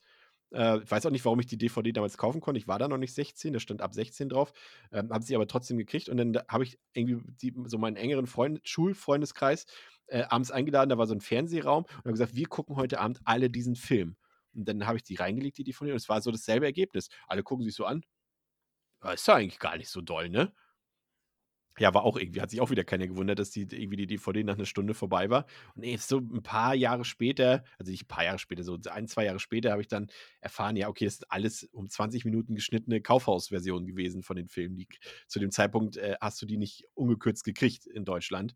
Waren halt, ich glaube, Tanzatoll war ja beschlagnahmt, glaube ich sogar, ne? Also mindestens indiziert, Ja. genauso wie TCM, äh, ja auch noch Jahre danach. Und äh, das, das wussten wir einfach alles nicht, dass es das gab, irgendwie gekürzte Filme und sowas. Und ich glaube, das wussten auch viele Deutsche damals nicht, äh, wenn sie Sachen aus der, aus der Videothek geholt haben und äh, gedacht haben, ja, das war jetzt der Film und dann fehlten da irgendwie überall an allen Ecken und Enden Minuten. Das ist ja auch so ein Thema in Deutschland, weil ja nirgendwo, glaube ich, die, vielleicht noch in England zeitweise in den 80ern irgendwie die Zensurbehörden so tatkräftig waren wie hier in Deutschland, ne? Und wenn du da kein Internet, Zeiten vom Internet, woher sollst du das wissen, ne? Wenn nicht gerade irgendwelche, du Leute hattest, die wirklich Ahnung hatten im Freundeskreis oder im Bekanntenkreis oder Verwandtenkreis. Und da gab es jetzt auch nicht so viele von, ne? Aber ja, Aber ich glaube, das gibt's heute noch. Also, ich glaube, außerhalb der, ja, nennen wir's Bubble oder wie auch Mhm. immer, die die sich mit Filmen auseinandersetzen, gerade mit Horrorfilmen auseinandersetzen. Du hast ja heutzutage auch Mediamarkt Saturn noch, da stehen ja die FSK 18, ne, mit dem dicken roten Logo. ja, Und wir wissen, dass das die gekürzten Editionen sind, aber ich glaube, die gehen auch noch massig über den Ladentisch. Und wenn man sich damit nicht auseinandersetzt und es fehlt einem dann hinterher auch nichts, man hat trotzdem Spaß am Film, dann ist es ja fein, ne? Von dem her, aber ich glaube, das gibt's heute auch noch viel. Ja, das stimmt schon. Gerade wenn so irgendwie so, wenn irgendjemand sagt, ja, ich habe mir äh, Martyrs gekauft im, im Mediamarkt. Nur fragst du, oh, wie war's? Ja, war ja gar nicht so doll, dann weißt du ja auch gleich Bescheid. Ne? Also es gibt es tatsächlich, hast du vollkommen recht, das ist auch heute noch so. Aber da, wie gesagt, das ist dann in dem Sinne, ist es, finde ich, fast äh, Kundenverarsche, wenn, ich, wenn man so will, weil du irgendwie, ich finde, das, ich finde, es sollte in Deutschland tatsächlich, wenn es schon so extreme Zensur gibt, sollte es auch ein Gesetz geben, welches dazu verpflichtet, dass auf dem Cover draufsteht, dass es sich um eine gekürzte Version handelt oder nicht. Ich finde, das wäre nur fair, weil man irgendwie nicht von allen Leuten verlangen kann, sich äh, den ganzen Tag mit Film auseinanderzusetzen, so wie wir das tun. Wir wissen das natürlich irgendwie, aber gut, du andererseits hast du auch recht, andere interessiert es dann vielleicht auch gar nicht, ob sie da jetzt, die wissen eh nicht, dass sie was nicht gesehen haben davon und kriegen es wahrscheinlich auch ihr Leben lang nie, nie mit. Ne? Ja, bei Matus ist es ja eine zweistufige Frage. Ne? Die erste Frage ist, von wann ist denn der? Ja, Ja. wenn der schon 2015 sagt, dann ist das Gespräch sofort beendet. Wenn er 2008 sagt, dann ist die Frage, was steht dann vorne für ein Böppel drauf? Das stimmt. Das Ja. war eines der schlimmsten Erlebnisse meines Filmlebens. Jetzt hast du es wieder aufgewärmt, so ein bisschen, ja. Das tut mir fast leid, ja. Und, und hattest du, hattest du denn vielleicht so, äh, ich weiß nicht, wie du mit Trickfilmen äh, vertraut bist, Zeichentrickfilmen, wo früher, da gab es ja auch so ein paar, ähm, die so dezent, sehr düster waren vielleicht, also zumindest für mich so irgendwie so unten am Fluss, also Watership Down war ja, ist ja der, sag ich mal, der, der Vater oder die Mutter der falschen FSK-Einstufung. Sagt Mhm. das was? Sagt mir was, ja, aber habe ich früher nicht gesehen. Also da habe ich die Klassiker gesehen und die hatten wir dann auch VHS, ne? So klassisch Dschungelbuch und, und solche Geschichten und äh, König der Löwen und sowas. Also diese, die man, wo man heute denkt, ah ja, das hat man früher tatsächlich den Kindern gezeigt, das ist ja schon verrückt. Äh, nee, das, äh, also den habe ich zumindest früher nicht gesehen. Mit wie vielen Jahren hast du den denn das erste Mal gesehen? Ich glaube, ich habe den mit, ähm, es ist verschwimmt so ein bisschen, ähm, weil es ja auch noch diese, äh, diese Trickserie gab, als die Tiere den Wald verließen. Ähm, Mhm. Die gab es ja auch noch, die war ja, ging ja eher so Richtung äh, Öko, Ö- Öko-Horror hätte ich beinahe gesagt, das ist natürlich falsch, aber, Öko-Horror. äh, Öko, Ö- Öko-Botschaft, sage ich mal, äh, von wegen an die Kinder, ja bitte achtet darauf, eure Umwelt nicht zu zerstören, wenn die Erwachsenen das schon machen. Und das war ja halt auch mit Tieren, die man hier bei uns kannte, aus dem, aus dem Wald, mit Hasen halt und sowas. Und sowas ja auch bei unten am Fluss, deswegen verschwimmt das ein bisschen. Aber ich glaube, ich habe den mit sieben, glaube ich, das erste Mal gesehen. Und der war auch ab sechs freigegeben, obwohl er theoretisch meines Erachtens mindestens ab zwölf sein müsste. Und weil es ist halt, hast du ihn mittlerweile gesehen oder, tatsächlich noch nie? Ich habe den tatsächlich noch nicht gesehen, ne? Okay, musste, musste mal nachholen. Ist echt ein sehr guter Film vor allem auch. Oder eine Adaption basiert ja auf dem. Roman. Ja, ähm, und da geht es quasi um Hasen.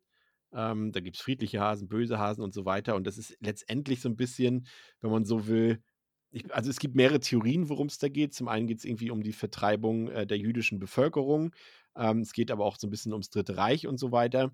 Ähm, und also damals die, die Vertreibung de- der jüdischen Bevölkerung aus Israel und eben Mhm. auch ums Dritte Reich und so weiter, da gibt es ja quasi Nazi-Hasen, sage ich mal, und, und die die anderen auffletschen und zerhacken und sowas alles. Und das richtig mit Blut, ne?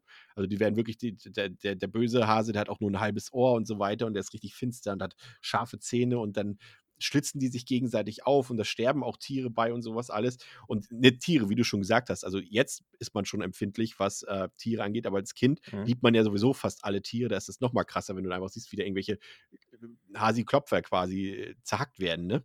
Und das mhm. hat schon einen Eindruck hinterlassen, als ich dann irgendwie ja als, als Erwachsener irgendwann gelesen habe, ach krass, den habe ich damals geguckt und der ist ab sechs freigegeben.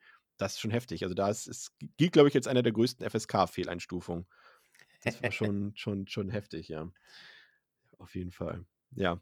Ähm, wie kam es denn jetzt äh, auch so ein bisschen dafür, dass du, wenn du dich damals, also ich habe schon so ein bisschen rausgehört, damals war generell Film einfach noch nicht so ein Thema bei dir, ne? In der ja. so Kindheit, Jugend. Ähm, dementsprechend ja dann automatisch auch nicht für Horrorfilme. Aber wie kam es denn dafür, dass du dich jetzt explizit auch für Horrorfilme interessiert hast? Also wie, wie, wie nahm, also ist jemand davon aus, du hast irgendwann angefangen, dich für Filme mehr zu interessieren und irgendwie musste du auch so einen Abzweig Richtung Horrorfilm dann gemacht haben. Ja, der kam tatsächlich initial dadurch, dass ich angefangen habe, die Filme oder die speziell Horrorfilme noch mal zu gucken, die ich früher schon mal gesehen habe, als ich noch nicht so die große Leidenschaft hatte, ne? Ich habe es vorhin gesagt, sowas wie Cube dann noch mal geguckt und gucke ich auch bis heute ge gerne, finde ich großartigen Film. Oder eben die Saw-Reihe und damit hat es so angefangen, so was den den Geisterhorror angeht, hatte ich vorhin kurz ja gesagt, dass das Ring Gorbinski Remake das hat so langsam angefangen und als ich dann wirklich so vor vier Jahren angefangen habe, auch Filme zu sammeln und wirklich bewusst und mittlerweile auch recht viel ähm, zu konsumieren, da hat sich dann ja quasi der Blumenstrauß geöffnet ne, und hat gar nicht mehr aufgehört. Ne. Dann guckt man irgendwann, geht man runter bis zu den 80ern. Ich habe es ja vorhin gesagt, da hatte ich noch überhaupt keinen Bezug zu und schaut mal an, was, was da äh, so an, an Horrorfilmen gemacht wurden. Und da ist man ja ganz schnell bei den großen Reihen. Ne? Guckt sich einen Freddy an, guckt sich einen Jason an, einen Michael. Da hat man ja immer direkt sieben, acht, neun Filme, die man guckt. Ihr duzt und die euch, will man ja? dann ja auch. Bitte? Ihr duzt euch, ja? Ja, ja, genau. Wir sind per Du mittlerweile. Mit, äh, ich meine, wenn man so viel Geld dafür ausgegeben hat, dann das kommt das Du ganz, ganz automatisch. Ähm, ja, und dann schaut man sich mal an, ja, was waren davor noch? Was waren so die Anfänge des Slashers? Und das nimmt ja dann kein Ende. Ne? Dann guckt man mal vielleicht äh, rüber in andere Länder, guckt ein bisschen, was haben die Koreaner gemacht oder J-Horror, ne? schaut mal, wie ist denn das Original von The Ring? Oder was ich früher auch gesehen habe, halt das äh, US-Remake, das erste US-Remake, muss man ja mittlerweile sagen, von The Grudge. Was ich heute noch einen echt guten Film finde und ich mich auch bis heute echt noch erschrecke. Und dann guckt man da mal das Original das hat man ja ganz oft im Horrorfilm, ne, dass man mit dem Remake einsteigt, gerade wenn man jetzt so unser Alter ist ja. und dann danach erstmal erkundet, woher kommt denn das überhaupt? Dann ist es natürlich immer die Frage, welches von beiden findet man besser, welches holt einen mehr ab? Ja, und dann hat es irgendwann kein Ende mehr gefunden und mittlerweile scrollt man die Streamingdienste der Wahl durch und greift da auch mal ganz nach hinten und guckt, oh, was ist das denn? Der kam vor zwei Jahren raus. Da habe ich eigentlich gedacht, kriege ich so fast alles an Releases mit, aber vor dem habe ich noch nie was gehört. Ah ja, machen wir dran. Ne? Also, das, das nimmt ja kein Ende beim Horrorfilm. Das ist echt, echt so. Das ist ja auch das Schöne, du hast es vorhin auch, glaube ich, schon mal beiläufig so ein bisschen angedeutet. Lieber einen schlechten Horrorfilm als einen mittelmäßigen aus einem anderen Genre gucken, ne? weil man irgendwie auch so ein bisschen so ein Gefühl dafür auch bekommt, was man, also dafür hat, was man so bekommt.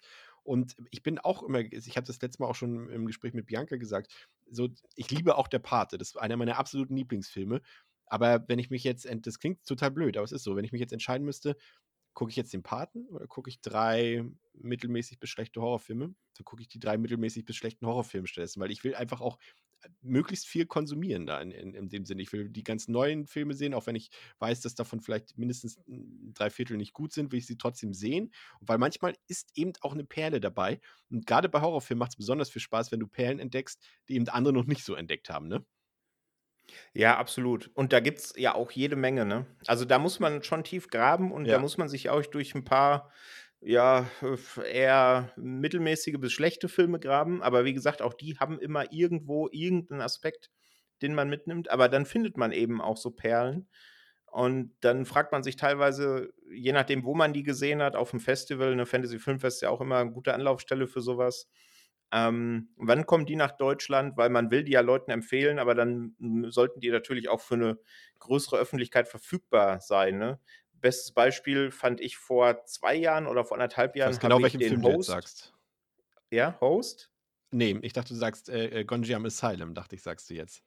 Ja, den hätte ich auch sagen können, das stimmt. Ja. Aber äh, Host hat, ja. hat noch ein bisschen mehr, weil bei dem habe ich es überhaupt nicht verstanden, dass es so lange gedauert hat, bis der überhaupt mal in Deutschland guckbar war. Also klar, per VPN konnte man den über Shudder US genau, ja. sich anschauen. Das habe ich ihn auch gesehen. Mittlerweile gibt es den ja, glaube ich, bei Prime zur Leihe, aber ich glaube auch nicht synchronisiert. Ne? Und der dauert knapp über 70 Minuten ist oder der sowas. jetzt schon bei Prime drin. Ich habe mir den ähm, von Second Sight aus UK geholt. Die haben da mhm. tatsächlich mhm. von dem Film eine Special Edition rausgehauen. Ähm, ich, ja, ist auf Prime, also dann können wir auf jeden Fall mal eine Empfehlung aussprechen, weil das ist, also für mich ist es der, das äh, haben wir auch, glaube ich, im Juni hier als, äh, das, ah, darf ich es eigentlich schon verraten? Na, ich verrate es schon mal, da haben wir als großes Thema hier auch Des Desktop-Horror. Und mhm. ähm, dann wäre das natürlich eine Empfehlung an alle, aber der ist, ach krass, ja, stimmt, der ist mittlerweile drin und man kann den, ach krass, das ist ja völlig untergegangen. Also das ist komplett untergegangen, ja. Du hast völlig recht. Also der ist, ist hierzu, den kann man kaufen als, als digital, stimmt. Krass, dass genau, der hier ist nicht aber OV, oder? Äh, ja, ist OV. Mhm. Aber das ist in dem Fall also, nicht so schlimm. Äh, das kriegt genau. man auch so gerafft alles. Aber krass, genau, ja. die haben halt eine Seance per Zoom und dabei geht was schief. Mehr Story findet man da nicht und deswegen ist es auch wurscht, dass er OV ist, auch wenn man des Englischen nicht so mächtig ist. Ja, aber und der hat mich Fall, komplett weggeblasen. Ja, gehe ich komplett mit. Und das also, sind, das ist genau, da muss man so ein bisschen auch, wie gesagt, international auch so ein bisschen gucken. Genau das andere Beispiel, was ich eben genannt hatte, ist eigentlich auch so ein typischer Film, den bringst du hier auf den Markt raus und den, den verkaufst du wie warme Semmel hier auf dem Heimkinomarkt. Gonja, Gonjiam Asylum zum Beispiel. Das ist halt, äh, für die, die es nicht wissen, ist ein Found-Footage-Film aus Korea, der bedient natürlich viele Stereotypen und auch viele Klischees und auch äh, kopiert auch Szenen von vielen anderen Found-Footage-Filmen, die wir hier schon kennen. Ähm, aber der macht das auf so eine sowohl ästhetisch als auch einfach, ja, einfach handwerklich auch sehr auf, auf einem sehr hohen Niveau. Und der, das ist auch mal wieder ein Film, wo bei mir die Jumpscares auch einfach sitzen. Komplett. Oh Obwohl oh ja. ich weiß, was passiert und das Genre in- und auswendig kenne. Und wir haben den auch mit Freunden, habe ich den ähm, Silvester mal vorgeführt ähm, und die waren auch alle begeistert und haben sich auch alle äh, gefürchtet vor dem Film und so weiter. Und denkst du hier so, der ist immer noch nicht hier draußen. Also den kannst du natürlich, wenn man, wie gesagt, auch wie du eben gesagt hast, VPN über Shudder gucken. Ich habe mir die da habe ich ein bisschen Glück gehabt. Da habe ich mir die ähm, Blu-ray aus Korea bestellt. Und die war tatsächlich handsigniert vom Regisseur. Wusste ich gar nicht, mhm. weil in der Textbeschreibung war alles auf Koreanisch. Stand da bestimmt auch drin, aber wusste ich halt nicht. Und, aber, und so ein Film, der, der, der ist wie gemacht für den deutschen Markt, aber nö. Ja, ich, also ja, den, der hat mich auch ziemlich auf dem, auf dem ja, richtigen Fuß ja dann erwischt, ne, weil ja. die Scares sind und die Scares sind ja auch das beim Found Footage ne, das ist ja so mit des, äh, der, der Selling Point beim Found-Footage-Film. Einmal diese Atmosphäre, wenn man zu sowas wie Blair Witch schaut oder zu sowas wie Wreck, aber eben auch die Scares.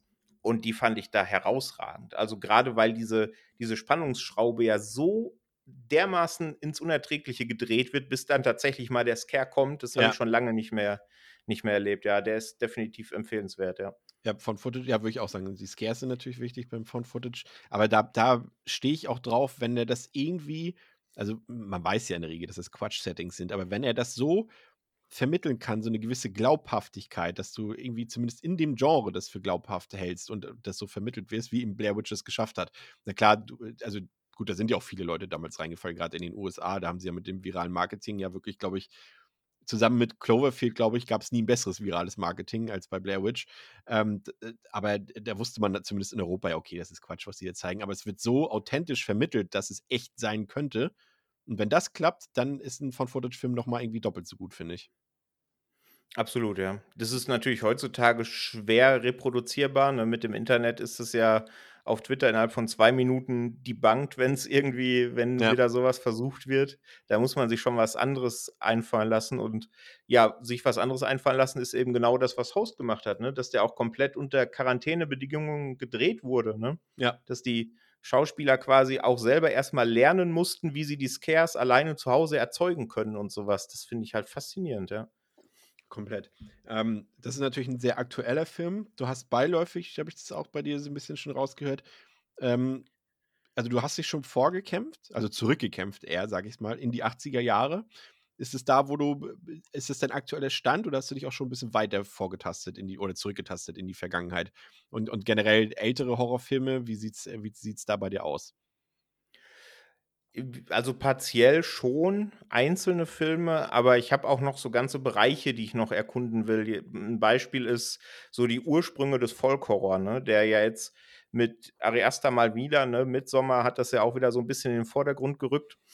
Da ist auch im, im Shudder-Umfeld eine sehr, sehr lange und offenbar auch sehr, sehr gute Doku jetzt erschienen, die da mal die Ursprünge ergründet.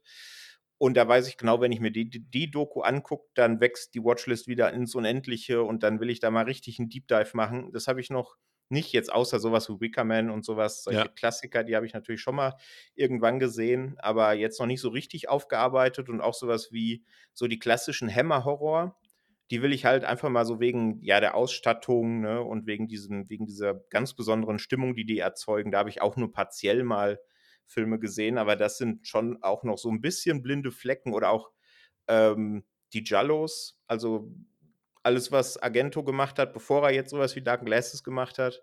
ähm, da habe ich noch sehr, sehr wenig jetzt äh, von gesehen und das will irgendwann mal aufgearbeitet werden, aber ich meine, du weißt ja auch wahrscheinlich, wie es ist, ne? Selbst wenn man viel guckt und du guckst, glaube ich, noch eine ganze Menge mehr als ich, ähm, gibt es so viele neue Filme, allein schon aus dem Horrorbereich, dass man, wenn man sich nicht dediziert vornimmt, äh, eigentlich gar nicht so richtig dazu kommt, außer man investiert wirklich sehr viel Zeit, mal so Klassiker nachzuholen. Deswegen passiert das bei mir nur sehr partiell, muss ich gestehen, ja. Ja, da ich, muss ich, da muss ich eingestehen, bei aller Liebe zum Horrorfilm und äh, bei, will ich mir jetzt selber nicht zurechnen, aber bei allem Wissen trotzdem irgendwie, das hat man ja, ob es nun wie auch immer, ähm, aber, äh, oder Erfahrung, bei aller Erfahrung, drücken wir es mal so aus, ähm, ist es so, dass da auch bei mir immer noch so, habe ich auch schon des Öfteren erwähnt, so, ja, Hemmungen vielleicht auch bestehen. Also ich habe prinzipiell erstmal kein Problem mit älterem Filmen, mit älterem Kino. Da gibt es sehr viele Sachen, die ich sehr zu schätzen weiß. Bin auch, habe auch jetzt so viel Film Noir geguckt in, in den letzten Monaten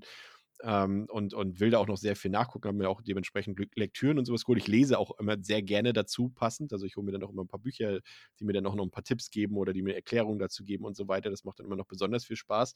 Oder eben so Dokus, wie du es genannt hast. Ähm, also so. Dokus, Dokumentation, nicht so Dokus. Ähm, du hattest ja eben, ich will es noch äh, der Vollständigkeit halber erwähnen, du meintest eben diese Woodlands Dark and Days Bewitched Ja, Doku, ne? Genau. exakt, Die könnt ihr auf Shudder sehen, falls ihr die sehen wollt. Ähm, also auf dem US-Shudder, VPN, Stichwort. Ähm, und da habe ich trotzdem irgendwie Vorbehalte, gerade so, also Hammer Horror habe ich schon ein paar Sachen, ein paar wenige gesehen, aber das ist mir so, ich weiß nicht, ich habe das Gefühl, äh, zum einen, weil natürlich die Sachen da noch nicht irgendwie benutzt wurden, vor denen ich Angst habe. Ne? Also da gab es halt irgendwie bei Hammer Horror gibt es irgendwie keine Serienkiller oder sowas. Die kamen ja in der Regel erst, sag ich mal, Anfang der 70er Jahre so ins, ins Horrorkino rein. Ähm, aber Hammer Horror ist ja schon älter zum Großteil. Und auch diese Universal-Horror-Sachen, die Universal-Monster-Sachen, Dracula, Frankenstein, Mumie, der Unsichtbare und sowas alles. Da muss ich sagen, da Horror, wenn er für mich nicht gruselig ist, kann es schnell langweilig werden. Und das trifft eben auf diese Sachen zu, weil ich weder vor Dracula noch vor, vor, einer, vor einer Mumie oder vor Frankenstein oder so Angst habe in dem Sinne. Und dann, wenn dann noch so diese. Weißt du, was ich meine? Absolut, ja. Dann sitzt man davor und denkt sich, ja, das ist schon eigentlich gut und ich verstehe auch voll, warum das damals so wegweisend war fürs Genre, aber es gruselt mich nicht und irgendwie begeistert es mich auch nicht. Ne? Und das muss es ja. Es muss einen ja irgendwie mitnehmen. Also mich, gerade Ja. Horrorfilm ist ja so ein Genre, was einen ja mitnimmt. Es muss, das dafür ist Horror da. Also Horror ist ja nicht dazu da wie ein Dra- Drama, was man auch manchmal vielleicht emotionslos über, über sich ergehen lassen kann, in Anführungszeichen. Man kann es trotzdem gut finden. Bei Horror ist das schwierig, finde ich. Wenn man da nicht, äh, wenn man da keinen Spaß hat oder keinen Grusel hat oder keinen Ekel hat oder keine Angst hat, dann wird es schwierig. Und das trifft alles vier auf diese äh, Filme eben zu, nicht zu. Und deswegen tue ich mich da echt schwierig mit. Und ich möchte es gerne aufholen, weil du hast es schon gesagt, es gibt so viel zu entdecken und, und ähm, da, da macht es halt besonders, gerade beim Horrorfilm Spaß, finde ich, diese Entwicklung, diese äh, Horrorfilmgeschichte zu entdecken. Ne? Wo waren die Ursprünge von diesem Genre? Wie ist das entstanden und sowas? Das macht bei keinem Genre so viel Spaß wie beim Horrorfilm. Ja, das sehe ich ganz genauso, ja. Und dann ist es ja auch teilweise so, wenn wir jetzt Filme nachholen, die von, keine Ahnung, Ende 60er, Anfang 70er oder sowas sind, dann holen wir die ja oft nach, weil die eine gewisse Reputation schon haben, ne? Weil irgendwelche Leute die gut finden, empfohlen haben, wir öfter von denen hören und dann geht man ja schon mit einer gewissen Erwartungshaltung rein, ne? Und das ist ja oft dann auch ein bisschen, ja, Wohl und Weh für so einen Film. Ne? Klar, man guckt ihn, weil man eine Erwartungshaltung hat, aber daran kann er dann auch oft scheitern. Ne? Und dann denkt man sich, ja, eigentlich müsste ich das besser finden, als ich es finde. Ne? Und dann versucht man es vielleicht nochmal, schaut ein halbes Jahr später ein zweites Mal. Mir geht es da immer regelmäßig und das ist auch wirklich ähm, ein schwieriges Thema beim ähm, bei Dawn of the Dead so, also bei dem äh, Romero Dawn Mhm. of the Dead. Da weiß ich natürlich um alles, was, was der für das Genre getan hat und gucke mir auch wahnsinnig gerne die Dokus an, einfach weil George A. Romero in Interviews ein unfassbar unterhaltsamer Typ ist Fall. und wie der davon erzählt, ist einfach Weltklasse. Aber ganz ehrlich, wenn ich einen Film gucken will, gucke ich mir das Remake an. Ah, Das- krass. Ja, ich weiß nicht. Und ich habe schon auch echt oft versucht. Und aber irgendwie hat der, kriegt er mich nicht so zu 100 Prozent. Obwohl ich natürlich alles wertschätzen kann, was da passiert. Ne? Und auch im Angesicht dessen, dass der jetzt, was ist er, 42, 44 Jahre her, sowas in der Größenordnung. Schon verrückt. Mir geht's beim Vorgänger, so bei Night of the Living Dead. Da, das ist so auch wieder, ich weiß den zu schätzen, weil er Mhm. eben filmhistorisch sehr wichtig ist, aber so richtig gefallen hat er mir bis heute nicht. Und da habe ich jetzt mir mal das Remake von Tom Savini angeguckt vorgestern. Das hat mich auch nicht so richtig begeistert, aber den fand ich irgendwie, äh, er ist halt guckbarer irgendwie, weil er halt ein höheres Tempo hat und natürlich auch mehr Splatter-Effekte hat und so weiter. Deswegen ist er für, für unsere Sehgewohnheiten wahrscheinlich einfach auch ein bisschen attraktiver. Das kann man ja auch einfach so sagen. Manchmal ist das halt auch attraktiver. Man kann sich ja eingestehen, ja, der erste Film ist vielleicht, wenn ich ihn versuche, objektiv zu betrachten, besser. Aber mehr Spaß hatte ich dann doch mit dieser aufgepimpten Version sozusagen. Ähm, aber das ist halt interessant. Ähm, bei Dawn of the Dead hast du dir da mal die Version von Dario Argento angeguckt, die Schnittfassung, weil die ist ja durchaus ein bisschen eingängiger und, ähm, sage ich mal, zugängiger vor allem auch. Genau, ja, der, das wurde ja ja. vor gar nicht allzu langer Zeit nochmal veröffentlicht. Ne? Ja. Genau, da habe ich mir die gekauft für die Sammlung und da auch jetzt, also das letzte Mal, als ich ihn geguckt habe, war es der Argento Cut, ja. Ah, krass. Hat trotzdem nicht gezündet, so richtig, oder? Ja, gut, was heißt nicht gezündet, ne? Ist jetzt nicht so, dass es, also ist kein The Witch, wo ich denke, wie, was könnt ihr an dem Film gut finden? Es ist halt sowas wie, ja, weiß ich nicht, also ich gucke den schon und werde den mit Sicherheit auch nochmal gucken und auch die Unterschiede in der Schnittversion, das ist ja wahnsinnig interessant und wirklich auch, ja, sehr große Unterschiede, ne? Das Ja. hat man ja nicht so oft. Ähm, aber ich mag halt das, das Remake ist einfach die, alle- allein die Anfangssequenz vom Remake finde ich so genial. Und weiß nicht, der macht mir einfach mehr Spaß, so kann man es vielleicht zusammenfassen, ne? Ja, ja, ja, absolut. Das ist ja auch komplett Geschmackssache und da habe ich auch genug Beispiele, bei denen es mir genauso geht. Bei mir ist es zum Beispiel, ich war früher schon ein großer Fan von, von Evil Dead, habe ich ja vorhin erwähnt, ähm, aber als ich dann das Remake zum ersten Mal gesehen habe, dachte ich so, okay, äh, Leute, ich weiß, das ist auch ein bisschen, sagt man vielleicht nicht so in der Öffentlichkeit, aber ich muss gestehen, ich finde das Remake mindestens ein Level besser als äh, das Original. Und wie gesagt, ich liebe das Original, aber das Remake ist einfach einer der besten Horrorfilme für mich überhaupt. Und ähm, da geht es mir dann genauso auch, auch wie dir in, in solchen Fällen. Was, was ich natürlich bei Horrorfilmen noch interessant finde und auch liebe, mal sehen, ob du das teilst, ähm, ist auch dieser Rewatch-Faktor. Also es gibt so, das würde jetzt nicht Horrorfans, die jetzt zum Beispiel im Film wie Hatchet, hast du Hatchet mal gesehen? Ja. wenn du, sag mal, nicht Horrorfilm sieht den Film und denkt so, oh, das findest du gut? Und ich bin dann derjenige, ja, ich finde es so gut, ich habe den Film schon achtmal geguckt. Und dann so, okay, die verdrehen dann die Augen. So, selbst wenn ich weiß, dass das kein Fünf-Sterne-Film ist, aber ich liebe das einfach, das zu gucken. Ich habe so viel Spaß dabei und ich kann auch so einen Film eben sieben, achtmal gucken und der wird nicht langweilig für mich. Ich habe da so viel Spaß dran, weil die auch einfach so einfach zu meinen Sehgewohnheiten passen. Ne? Also ich bin äh, so, ich mache mir, ich habe ja vorhin gesagt, dass ich mir dann auch Watchlisten mache, wenn ich so durch die Sammlung gucke. Und da sind natürlich auch dann mal so Filme bei, die gehen 170 Minuten, 180 Minuten. Bin jetzt auch irgendwie, ähm, habe ich mir wieder ein paar auf die Liste gepackt von Sergio Leone und äh, von Kurosawa und so weiter.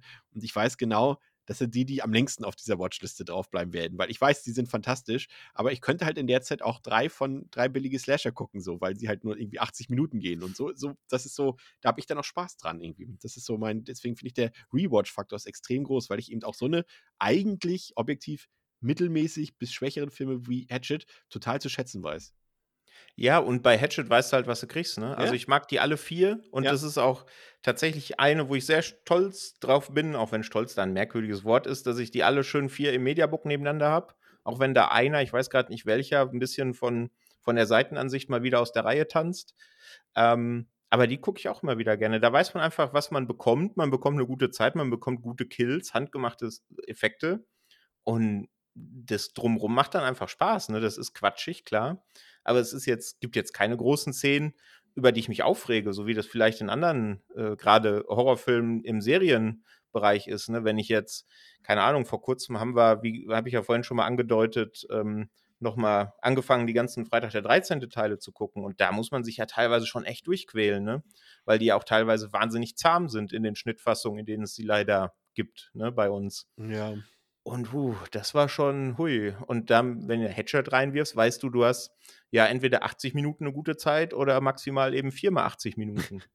Das stimmt. Also ich würde bei Freitag der 13. würde ich ein bisschen widersprechen. Also ich, ich sehe es auch so, da sind auch erstaunlich also in der Breite, wir hatten hier auch schon bei Devils Demons schon ein paar Mal drüber diskutiert, weil wir ja die größeren Franchises auch schon alle besprochen haben und dann macht man natürlich auch so Quervergleiche, gerade wenn man so alle Filme aus einer Reihe am Stück guckt, dann guckt man ja schon mal, okay, war das jetzt im Schnitt besser als jetzt zum Beispiel Hellraiser im Schnitt oder war das jetzt, ist Halloween im Schnitt besser als Nightmare on Elm Street und so weiter, da kann man ja schon ein paar Quervergleiche machen. Und bei Freitag der 13. fällt schon bei jedem Rewatch auf, dass dort, sage ich mal, mehr als die Hälfte eigentlich keine guten Filme sind. Also selbst innerhalb dieses, ne, wir sind Horrorfans.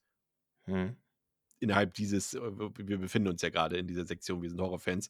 Und da macht man ja sowieso mehr, drückt man ja eh ein Auge mehr zu als andere Leute, die da nicht äh, so involviert sind. Aber selbst aus dieser Perspektive sind da sehr viele schwache Filme bei. Aber ich gucke die trotzdem gerne. Auch wieder aus demselben Grund wie bei Hatchet tatsächlich. Ich weiß, die gehen maximal 90 Minuten. Ich bekomme meine Kills. Ich kenne auch so dieses, was auch für mich wichtig ist, dass man so gewisse Sympathien auch für Leute entwickelt, die an dem Film beteiligt sind. Sei es irgendwie Regisseure. Bin totaler, also ich, ich könnte dir jetzt, sag mal so, außerhalb des Horrorfilms gibt es, glaube ich, mit David Fincher nur einen Regisseur, den ich wirklich verehre, so wenn man das Wort benutzen möchte. Aber im Horrorfilmbereich gibt es super viele Leute, von denen ich gefühlt alles mit äh, Kusshand aufnehme, was die gemacht haben, wo ich die Leute einfach auch wahnsinnig charismatisch, sympathisch finde. Du hast Romero als Beispiel genannt, Carpenter ist natürlich ein Beispiel, Craven war ein Beispiel, solche Leute alles, aber auch so im, im Indie-Sektor wie bei Hatchet, äh, Adam Green zum Beispiel, das sind alles Leute, da will ich dann noch die anderen Sachen gucken, die die gemacht haben und da verzeihe ich auch mehr und auch bei, bei Schauspielerinnen oder Schauspielern so irgendwie, wir haben ja auch unsere eigenen Ikonen so im Horrorfilmbereich einfach so, ne, das sind, wenn ich jetzt sage, wenn ich im Horrorfilm sage, irgendwie, hast du schon den neuen Film mit Daniel Harris gesehen? Dann sagen die, ja, klar, der war super, der war super. Wenn ich jetzt jemanden außerhalb des Horrorpreis frage und dann fragen sie, mit wem? Wer? So, weißt du so, das sind so, so Beispiele, so, dass, dass auch dieses, dieses, diese Fangemeinde auch einfach. Es gibt es Fangemeinden von Dramafilmen? Nein. Aber gibt es Horrorfilm-Communities? Unendlich viele. Unendlich viele und teilweise auch unendlich schwierige. ja, das, äh, gut, die hast du wiederum dann überall, da gebe ich dir vollkommen recht. Aber so diese, dieser Austausch, ne? also es mag natürlich auch sein, dass es jetzt irgendwie für romantische Comedies Foren im Internet gibt und äh, irgendwelche äh, Conventions oder sowas, aber ich kenne es hauptsächlich aus dem Genrefilm, ne? Ja, das ist gut, dass du sagst, weil ich habe auch mal drüber nachgedacht, ne? Wenn ich jetzt höre, XY hat einen neuen Film inszeniert, dann fallen mir tatsächlich nur Genre- bzw. Horrorfilm Regisseure ein, auf die ich, wo ich sofort weiß, ich höre nur den Namen, weiß, der macht einen neuen Film und freue mich drauf. Ja. Ja, außer vielleicht Gareth Evans. Den vielleicht so ein bisschen außer der Reihe, weil der sowas wie mit, mit The Raid und Gangs of London und dann jetzt den neuen Film, der dieses Jahr noch kommen soll, da freue ich mich auch drauf. Aber ansonsten sowas wie Ari Aster, ich meine, nach den zwei aus meiner Sicht komplett Meisterwerken ist man wahnsinnig gespannt. Robert Eggers hat zumindest einen guten Film gemacht, da freut man sich dann eben auch auf Northman. Ich habe hab ja, ähm, muss man ja an der Stelle kurz äh, mein Einwurf, ich habe natürlich mich auch ein bisschen auf dich vorbereitet und da äh, eignet sich natürlich Letterboxd äh, sehr gut zum Stalken und habe mal so geguckt, okay, was hat der Patrick so an Filmen besonders gut bewertet und welche nicht und finde ich da was Kontroverses bei, womit ich ihn irgendwie konfrontieren kann. Ähm, und da war natürlich hier äh, bei, den, bei dein, deinen Lows ist mir natürlich sofort The Witch aufgefallen, weil wir haben uns ja im Vorfeld schon mal grob unterhalten und da hast du mir gesagt, dass du eben, wie du es ja vorhin auch schon erwähnt hast, Elevated Horror so ein bisschen magst und dann hast du, okay, das passt jetzt so gar nicht zusammen. Und dann ist mir auch wieder André eingefallen, ähm, unser Co-Moderator, der ja mhm. auch eigentlich diese Art Horrorfilm sehr mag, aber auch The Witch in seinen Lows drin hat. Das ist, äh, scheint irgendwie ein, ein Muster zu sein bei euch. Ja, es ist äh, irgendwie, ich, äh, wie gesagt, ich verstehe es auch nicht, weil eigentlich hat der Film alles, was mich ansprechen sollte, aber irgendwas, irgendwas schreckt mich da ab. Ich weiß es nicht, keine Ahnung.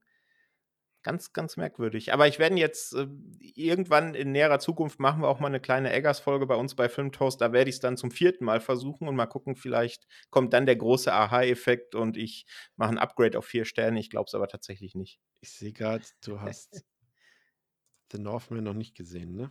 Nein, ja, noch nicht. Aber freu dich drauf, der wird dir gefallen. Ja, ich bin auch riesiger Lighthouse-Fan. Ich habe den habe ich schon häufiger gesehen, als ich ihn bei Letterboxd gelockt habe, auf jeden Fall. Ähm, den finde ich Weltklasse. Deswegen bin ich auch sehr, sehr gespannt auf Northman. Das ist auch interessant. Auch André sagt, also ich, ich, ich finde The Lighthouse auch fantastisch, ähm, aber ich mag halt auch The Witch, deswegen ist das jetzt irgendwie kein, keine große Überraschung. Ähm, aber dass ihr beide den nicht mögt, aber dafür den umso mehr, ist halt wirklich interessant, weil ich finde schon, dass sie auch sehr viele Parallelen haben. Aber ja, das äh, ist dann nochmal, ich glaube, über Eggers kann man sehr, sehr viel ähm, Aber reden. ich meine, mit, mit The Witch Next Door gibt es ja auch einen guten Horrorfilm mit The Witch im Titel. Da kann man ja dann auch äh, zugreifen. Das war der Wretched, ne? Genau, das war der Wretched. Der war eine kleine Überraschung, fand ich. Ja, ich mag, mag ja diese, mag ja Coming of Age ähm, total. Das ist ja eines Mhm. meiner anderen Steckenpferde und äh, wenn dann, dann natürlich Horror und Coming of Age vermischt, besser geht's ja dann eigentlich kaum, ne? Da war der auf jeden Fall, äh, war eine sehr positive Überraschung. Aber das sind eben, genau wie, wie wir es vorhin gesagt haben, das sind eben diese Perlen, die du dann aber auch größtenteils nur entdeckst, wenn du eben fast alles guckst, ne? Genau, ja. Und da muss man dann eben auch akzeptieren, dass da dann wahrscheinlich ein paar bei sind, ja, die dann eher nicht so äh, äh, aufgehen und funktionieren. Das ist dann auch völlig okay, ne? Aber dann ist es auch so, also wenn man jetzt mal beim, bei mir bei Letterboxd guckt, da merkt man schon, dass ich Horrorfilme immer, also die haben immer so einen halben Stern Bonus und ich weiß auch gar nicht warum. Also wenn ich irgendwie, keine Ahnung, was war das jetzt vor kurzem, dieser La Abuela, Ja. ne? Ähm, von, wie heißt er? Ja, Rec-Regisseur. Ähm, Paco Plaza, jetzt ist mir wieder eingefallen. Ähm, den fand ich solide. Der hatte aber so ein, zwei Szenen, die bleiben mir einfach in Erinnerung und die fand ich gut. Und so generell den Ansatz fand ich gut. Er macht es dann sehr konventionell, muss man sagen. Aber dem habe ich auch drei Sterne gegeben. Ne? Wäre das jetzt aus einem anderen Genre ein für mich qualitativ ähnlich einzustufender Film, hätte er wahrscheinlich zweieinhalb gekriegt. Ich weiß auch gar nicht so richtig, warum. Aber deswegen, wenn man bei mir bei Letterbox guckt, bei den Horrorfilmen muss man eigentlich immer einen halben Stern abziehen, um zu so einer bisschen generalisierten Wertung zu kommen. Ist, ist mir auch aufgefallen, du hast nach unten, lässt du immer so einen leichten Puffer. Also du hast so ein Stern, anderthalb, ganz wenig. Zwei ist so dein, so eigentlich im Durchschnitt niedrigstes für, für Horrorfilme. Aber du lässt aber auch nach oben immer tendenziell. Du lässt dir was offen. Also so, so fünf Sterne bei Horrorfilmen ist dann auch eher, oder viereinhalb die Seltenheit. Also die meisten pendeln sich zwischen vier und zwei bei dir tatsächlich ein. Aber was, glaube ich, auch äh, normal ist. Aber da sind natürlich auch ein paar richtige Gurken bei. Ähm, da habe ich mich auch sofort verstanden gefühlt von deinem Profil. Wenn ich, äh, ich weiß nicht, hast du The Bye Bye Man, den musste ich, den habe ich im Kino gesehen. Das tut mir sehr leid. Der, ja. Mir auch. Das war wirklich eine der grausamsten. Das war noch die Zeit, als ich diese UCI Unlimited Card hatte und irgendwie gefühlt jeden Tag drei Filme im Kino gesehen habe und dann dachte ich, ja klar, guckst du den. Wow. Also das ist, ähm, Also im Kino den schlimmsten Horrorfilm, den ich im Kino gesehen habe, jetzt außerhalb von The Reckoning, weil der war im Rahmen vom Filmfest. das wäre meine zweite Variante, die ich jetzt ansprechen wollte gerade. Ja? genau. War es mit Sicherheit das Friedhof der Kuscheltiere Remake, weil da habe ich Mhm. mich drauf gefreut und der hat mich sowas von unfassbar enttäuscht. Ähm, da habe ich es wirklich bereut, da das Kinoticket für gelöst zu haben, weil der ganz viele Sachen vereint, die ich fürchterlich finde. Ähm, aber ansonsten gibt es auch also sowas wie Slenderman und sowas. Aber gut, da habe ich jetzt kein, kein Geld für bezahlt. Den hab, oder Ja. zumindest nicht dediziert für den Film. Dann bin ich da, dann ist es auch mal okay. Dann hat man den gesehen und ja, Obwohl es ja auch die, die, die gegenteilige Meinung, man, man, manchmal bewertet man Sachen besser, weil man Geld ausgegeben hat, weil man sich nicht eingestehen will, dass, es, dass sich das nicht gelohnt hat, diese Investition. Das kann es auch geben, ja. Aber tatsächlich, Pet Cemetery hat mich so wütend gemacht, da war nichts anderes außer ein Stern Das, äh, ja, drin. war Auch weil der, also wir hatten es vorhin ganz kurz angesprochen, ne? Jumpscares bin ich eigentlich ein Fan von, wenn die gut gemacht sind. Da haben wir vor kurzem auch mit dem Wolf Speer sehr ausufernd Ja. drüber geredet. Ähm, aber gerade Pet Cemetery, ne, der hat ja diesen unsäglichen Jumpscare mit dem LKW, der ja auch schon im Trailer kommt. Ne? Ja. Und der ist halt erstens total unnötig und zweitens trampelt der auf dem Original rum und das zusammen kann ich ihm einfach nicht, weiß ich nicht. Da hat er mich direkt verloren und dann hat er wahrscheinlich auch keine Chance mehr. Ja, und der, der wirkt auch so glatt, also der hatte irgendwie einfach keine Atmosphäre. Gerade so bei Stephen King-Verfilmungen, die müssen auch irgendwie so ein, die brauchen so, so, so eine bestimmte Stimmung auch und die hatte der irgendwie so gar nicht wiedergegeben. So, ich bin jetzt auch kein krasser Fan vom Original, aber da liegen schon wirklich Welten zwischen. Aber das sind jetzt so schlechte Beispiele von Filmen, das ist The Reckoning, ich glaube, äh, ja, da, den lassen wir mal jetzt lieber aus, da habe ich schon, haben wir jetzt auch in diesem Format hier schon oder bei Devil's Demon schon so viele böse Worte drüber verloren, aber ähm, was, äh, mal das Gegenteil, was macht denn für dich einen guten Horrorfilm aus? Also was ist dir wichtig? Was muss gelingen, damit du sagst, das ist ein guter Horrorfilm? Ja, ist also so 'n richtiges Patentrezept gibt's nicht, weil eben wir hatten vorhin gesagt, so was wie The Witch aufm Papier alles gut, aber zündet nicht. Ähm, ich brauche 'ne gute Atmosphäre, die kann den Film schon alleine retten bei mir. Äh, bin großer Fan tatsächlich von praktischen Effekten, ne? Grade wenn man so 80er Jahre Mhm. Horror aufarbeitet, dann bekommt man da 'ne 'ne Liebe zu und dann regt einen jeder CGI-Blutspritzer auf in 'nem Film. Ähm, aber tatsächlich bin ich auch gar nicht so ablehnend, was Jumpscares angeht, wenn die gut gemacht sind, ne, und auf den auf die Atmosphäre des Films einzahlen. Mein Lieblingsbeispiel ist da immer wie bei fast allen Positivbeispielen Hereditary, ne? Da diese 2 Jumpscares, einmal mit Charlie im Klassenraum, als der Vogel gegen das Fenster fliegt. Und der 2., ich ob ob man sich da noch dran erinnert, wenn Annie, also die Mutter von dieser Seance heimfährt, Ja. ne, und allein im Auto ist und es dann dieses Klackgeräusch vom vom Rücksitz macht, Ja. obwohl da die Tochter gar nicht sitzt aus den ne, will ich jetzt nicht spoilern, warum. Die erwischen mich halt immer noch, ne, und die sorgen immer noch dafür, dass ich mich vielleicht nicht mehr erschrecke, aber dass ich so 'n Schaudern, äh, in mir spüre, ne? Und auch beim 5. Mal funktioniert es noch. Und ja, es ist eigentlich so 'ne Mischung aus das, aber die Atmosphäre geht einfach über alles, ne? Also, es muss irgendeine, ja, gruselige Atmosphäre oder so angespannte Atmosphäre hatten wir vorhin bei Gonny Jump Asylum. Irgendwie so was muss er erzeugen und dann kriegt er mich. Aber ich glaube, so 'n Patentrezept gibt's nicht. I ist denn so also, ich musste jetzt grade denken, du hast also offensichtlich Hereditary schon mehrfach gesehen, so habe ich's verstanden, Mhm. ne? Das Ja. finde ich auch wieder ist auch wieder interessant und da da daran erkennt man immer diese diese Unterschiede auch, ne? Wir mögen alle Horrorfilme, aber jeder hat da komplett unterschiedliche Vorgehensweisen, Geschmäcker, Vorlieben und so weiter. Also, ich finde auch Hereditary ist 'n herausragender Film. Ich habe mich aber seit dem Kinobesuch kein 2. Mal rangetraut, obwohl er im Regal steht. Ähm, aber ich habe es nicht geschafft, den noch 'n 2. Mal zu gucken bis jetzt. Auch auch Beispiel auch The Witch zum Beispiel, mochte ich auch. Ähm, The Lighthouse auch, das sind irgendwie genau, also ich liebe diese, nennen wir sie mal jetzt wieder, weil uns ist bis jetzt noch kein besserer Begriff hier eingefallen, ähm, Elevated Horror. Ähm aber die gucke ich immer irgendwie gefühlt nur alle einmal. Die mag ich alle, war von allen begeistert, aber ich habe jetzt Midsommar habe ich habe ich mehrfach geguckt. Den finde ich aber auch 'n bisschen eingängiger. Ähm, aber Hereditary zum Beispiel, auch Babadook, weil der für mich auch belastend ist, ne? Also, sehr guter Film, aber Mhm. nervlich auch sehr anstrengend für mich und, ähm, da da weiß ich das auch zu differenzieren dann. Ich weiß, das ist vielleicht jetzt nicht der rewatchable Film, aber es ist 'n sehr guter Film. Und da muss ich sagen, Respekt davor, wenn man sich diese Filme dann wirklich auch, sage ich mal, häufiger die in die Rotation reinhaut. Ja, gut. Also, ich meine, bei Hereditary an dem Film liebe ich einfach alles. Den habe ich auch mittlerweile auf 5 Sterne hochgehievt. Ist einer meiner absoluten Lieblingsfilme. Das geht schon mit der Eröffnungssequenz los, ne? Dieses ganz langsame Kameradrehen auf dieses Puppenhaus Mhm. und dann das Reinzoomen und dann wird's zu der tatsächlichen Szene, die da stattfindet.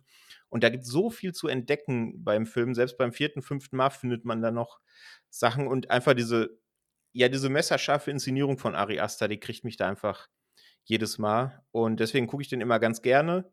Noch mal bei Midsommar eigentlich auch, den finde ich auch vom Niveau sehr ähnlich, fast genauso gut wie Hereditary. Ähm, grade auch der Director's Cut Ja. oder die die längere Fassung, die hat bringt auch noch mal 'n paar paar gute Aspekte. Das Bei Midsommar macht mich halt die Eröffnungsszene schon komplett fertig. Die kriege ich nicht aus'm Kopf. Das ist wie die inszeniert ist, dass da die Musik aufhört und dann dieses, Ah, ja. ja, Bild kommt. Jeder, der den Film gesehen hat, weiß, was ich meine, was dann hinterher noch mal, äh, im in den Bäumen da, äh, gezeigt wird, Ja. um Gottes Willen, ja. Das ist wirklich heftig, ja. Ähm, äh, Midsommar muss ich noch mal ga ganz kurz auf unser vorheriges Thema, auf die Filmsammelleidenschaft, äh, zurückgreifen. Das ist wieder so 'n perfektes Beispiel.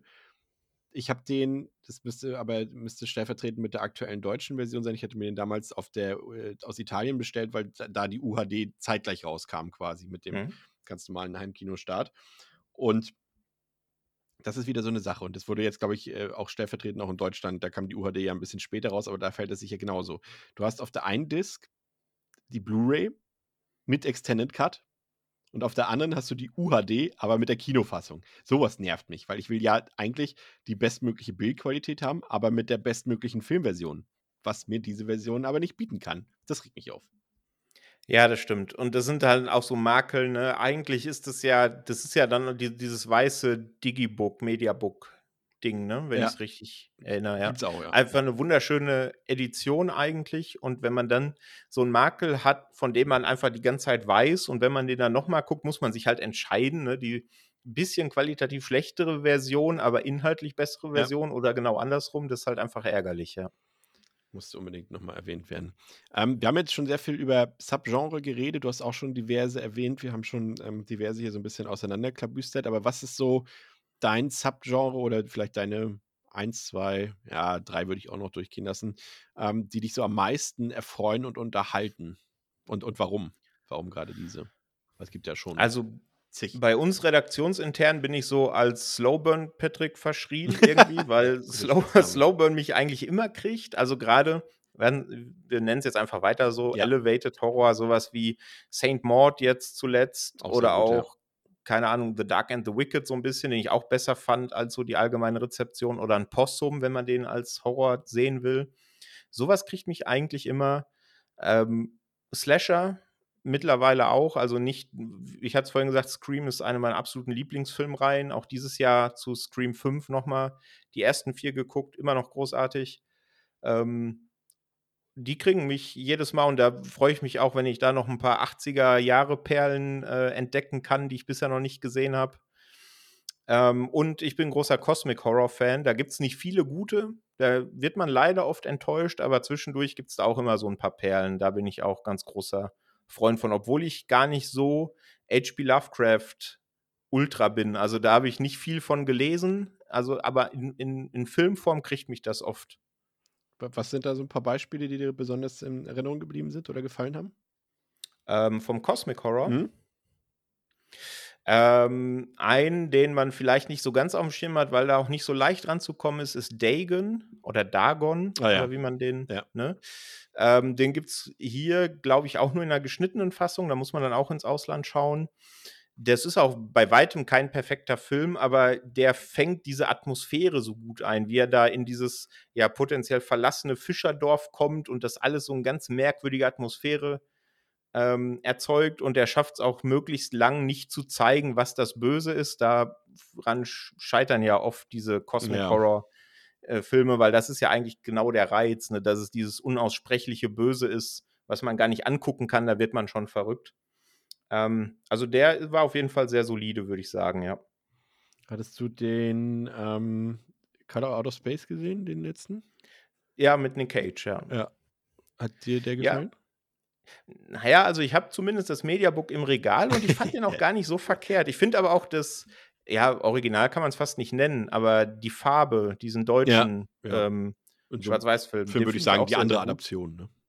Ge- Genau, die andere Adoption, ja. Aber die Farbe aus dem All fand ich eigentlich auch ganz gut, muss ich gestehen. Oder sowas wie, da verschwimmen so ein bisschen die Grenzen zwischen Cosmic Horror und Slasher, vielleicht so ein bisschen den The Void. Ja, der ist auch sehr der schön. hat mich, ja. der hat mich am Fantasy Filmfest komplett weggeblasen und den finde ich mega gut und praktische Effekte hat er auch noch. Am Ende dreht er dann natürlich auch vielleicht ein bisschen zu sehr ab, das hätte er gar nicht gebraucht. Ähm, ja. ja, der war auch klasse. ziemlich cool. Genau, Annihilation war auch ziemlich gut. Und natürlich, Ähm, ich muss es, kein Podcast, ich vergesse, nee, ist ja auch Quatsch, trifft dir hier nicht zu, aber sag mal so, kein Tag vergeht bei mir, ohne dass Kristen Stewart nicht beiläufig irgendwo erwähnt wird. Äh, manchmal ist es im Podcast, manchmal außerhalb, aber äh, Underwater ist ja letztendlich auch irgendwie Underwater Cosmic Horror.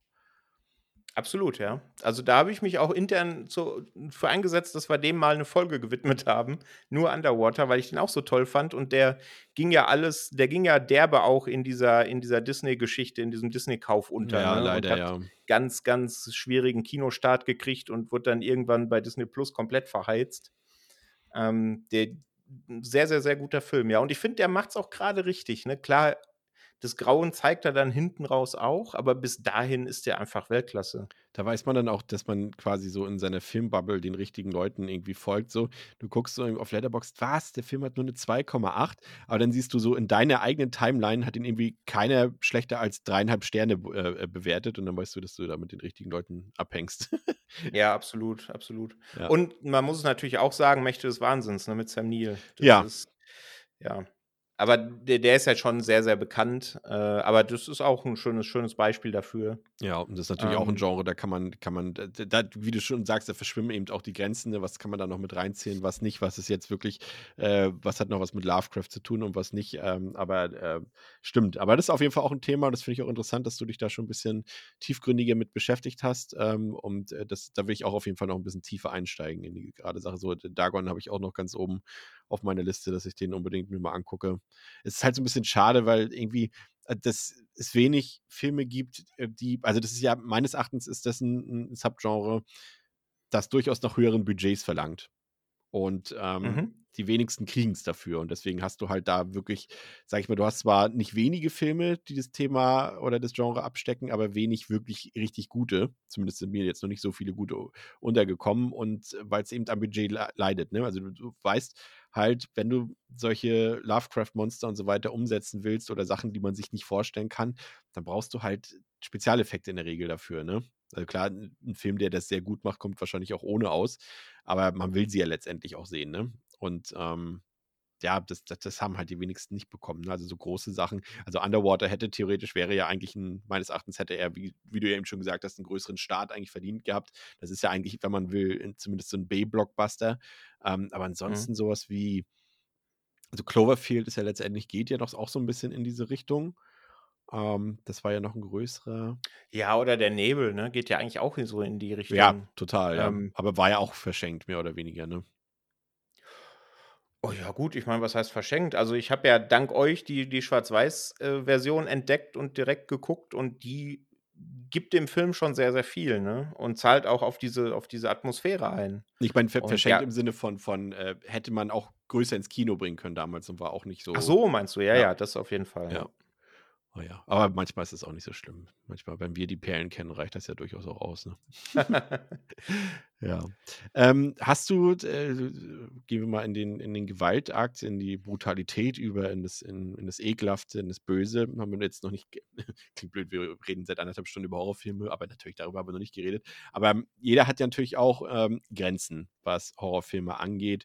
Bei mir, äh, das erwähne ich ja immer an der Stelle, bei mir ist es zum Beispiel die sexuelle Gewalt. Ähm, die ich on-screen, also auch on-screen, also off-screen sowieso, aber auch on-screen nicht ertragen kann und da auch, wenn ich weiß, dass sie kommt, auch wie gesagt, das überspringe, überspule, wie auch immer, ähm, das ist eine Grenze bei mir. Ansonsten bin ich relativ verträglich, eigentlich, was alles angeht. Da gibt es jetzt nicht großartig Sachen, die mich ekeln und da können auch sonst so viele Köpfe rollen, was auch immer, oder Gedärme rausgeholt werden. Das ist mir wurscht, weil ich weiß halt, dass es Spezialeffekte sind. Ähm, aber wo sind bei dir, hast du Grenzen, was so Ekel angeht und vielleicht auch ein paar Filme, die das, äh, deine, deine Theorie unterstützen? Ja, aber nicht sonderlich viele. Also in Sachen Gewalt kann ich eigentlich auch alles ab. Ähm, ich finde es immer ein bisschen schwierig, wenn es so komplett zum Selbstzweck verkommt. Ne? Da meine ich noch nicht mal sowas wie ja, Hostel oder Co., weil da zahlt es ja zumindest auf irgendeine Prämisse des Films ein und will Ja. die Story voranbringen. Ne? Aber es gibt da ja auch so ein paar Beispiele, die in diversen Foren dann abgefeiert werden, die das nicht tun. Und da bin ich dann auch ein bisschen raus. Ähm, und es sind halt so gewisse Szenen, die mich dann oft abschrecken, wo ich dann auch Respekt davor habe. Und wenn ich dann den Film rewatche und weiß, die Szene kommt gleich, dann gucke ich vielleicht weg oder in ganz schlimmen Fällen spule ich vor. Also Gewalt ist okay, die Menschen können mit Kettensägen zerteilt werden, alles fein. aber wenn es direkt ans Auge geht, das finde ich immer ganz schwierig. Äh, da durchzuckt es mich immer komplett und alles, was so Verformungen im Kopf, so mit stumpfer Gewalt und so angeht. Ne? Klar, wenn es übertrieben ist, wie dieser wunderschöne Kill im neuen Texas Chainsaw Massacre, dann ist okay. Aber wenn es halt so hart realistisch ist, ich muss dann immer an einen meiner, ja, muss ich leider, oder was heißt leider, muss ich so sagen, Lieblingsfilme denken, Pans Labyrinth, da gibt es ja die eine Szene mit der Flasche, wo er den Kopf eingeschlagen kriegt. Oder und das vermischt sich jetzt so ein bisschen mit dem, was du gerade gesagt hast, mit sexualisierter Gewalt. Ähm, sowas wie Irreversible, den habe ich einmal gesehen, aber den kann ich mir tatsächlich, glaube ich, nicht nochmal angucken, weil da kommt das beides zusammen. Und ich weiß, warum der Film so gefeiert wird, warum der so gut ist, aber das liegt vielleicht auch drin, dran, dass ich allgemein so in Gaspar Noé noch nicht so den Deep Dive gemacht habe. Also ja, was so Augen angeht, bin ich sehr sensibel und so Verformungen durch stumpfe Gewalt. Dann hat dir Zombie wenn's 2 ja besonders gut gefallen, ne? Bitte? Da hat die Zombie 2 ja besonders gut gefallen. Ja, tatsächlich. Ja, Zombie 2 hat mir aus sehr vielen Gründen sehr, sehr gut gefallen, weil ich nicht gedacht hätte, dass ich so 'n qualitativ hochwertigen, gut aussehenden Film sehe. Und einfach, dass man dann sieht ja gut, das ist jetzt 'n kleiner Exkurs, aber dass er ja tatsächlich einfach zu den Locations damals gefahren Ja. ist und da vor Ort gedreht hat, ne? Und dann gucke ich mir vorgestern so was wie Tod auf dem Nil an, der einfach aussieht wie Grütze.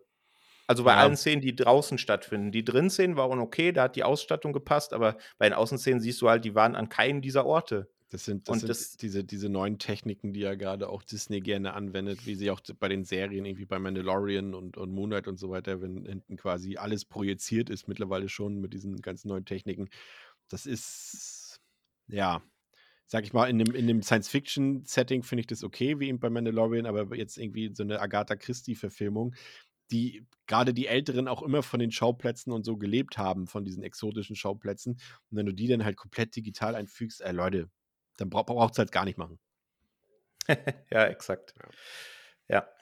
Ähm, Eden Lake wird ja, ähm, auch häufig genannt. Also, immer wenn Mhm. ich Leute frage, was sind so die unangenehmen Filme, dann wird sehr häufig, äh, Eden Lake genannt, weil das eben natürlich das ist so ja auch krass realistisch, ne? So 'n bisschen mehr die so sich mal so 'n bisschen mit, ähm, ja, Soziologie, mit mit der oder mit mit der Gesellschaft in Großbritannien auseinandergesetzt hat, der weiß es ja, dass es ja 'n großes Thema war, eben, äh, Gewalt von Jugendlichen untereinander, aber auch gegenüber Erwachsenen. Da gab's auch immer diese Thematiken mit den Messerstechereien und so weiter. Deswegen wird ja auch häufig, wenn in England zensiert wird, ist es häufig so, dass es Gewalt mit Messern ist, weil das eben, ähm, in vielen Gegenden auch zum Schulalltag gehört, dass dort, äh, Kinder Schule äh, Messer mit in die Schule nehmen und andere Leute verletzen und so weiter. Das ist 'n schwieriges Thema gewesen, viele Jahre lang. Und, ähm, Eden Lake hat das, glaube ich, auch krass auf den Punkt gebracht so und und ist so 'n unangenehmer Film. Äh, ich gehe mal davon aus, du hast ihn auch gesehen, ne?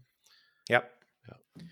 Ja, der ist unangenehm, ja, definitiv. Aber der ist jetzt nicht so, dass ich sagen würde, dass der so ange unangenehm ist, dass ich ihn nicht noch mal gucke.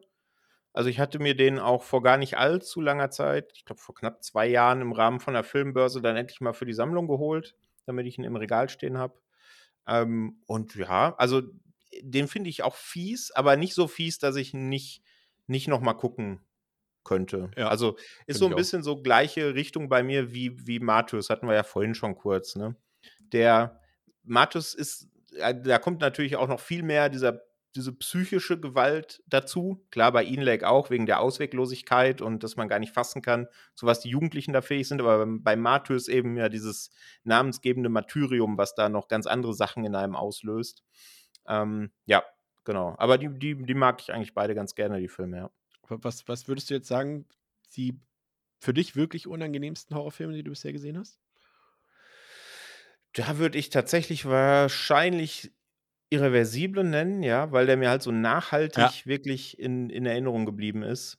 Ähm, und ansonsten, ja, so was wie ich habe es ja vorhin versucht zu umschreiben, man weiß ja vermutlich, was gemeint ist, Du so was kannst wie ruhig alle Serbian Namen Film, sagen, ja. weiß ich nicht. Ähm, da mag's, äh, Fans für geben und das ist auch fein. Ich werde da keiner von. Ähm, aber tatsächlich unangenehm, wo's schon hart an die Grenze geht, ist noch mehr als Eden Lake für mich Funny Games.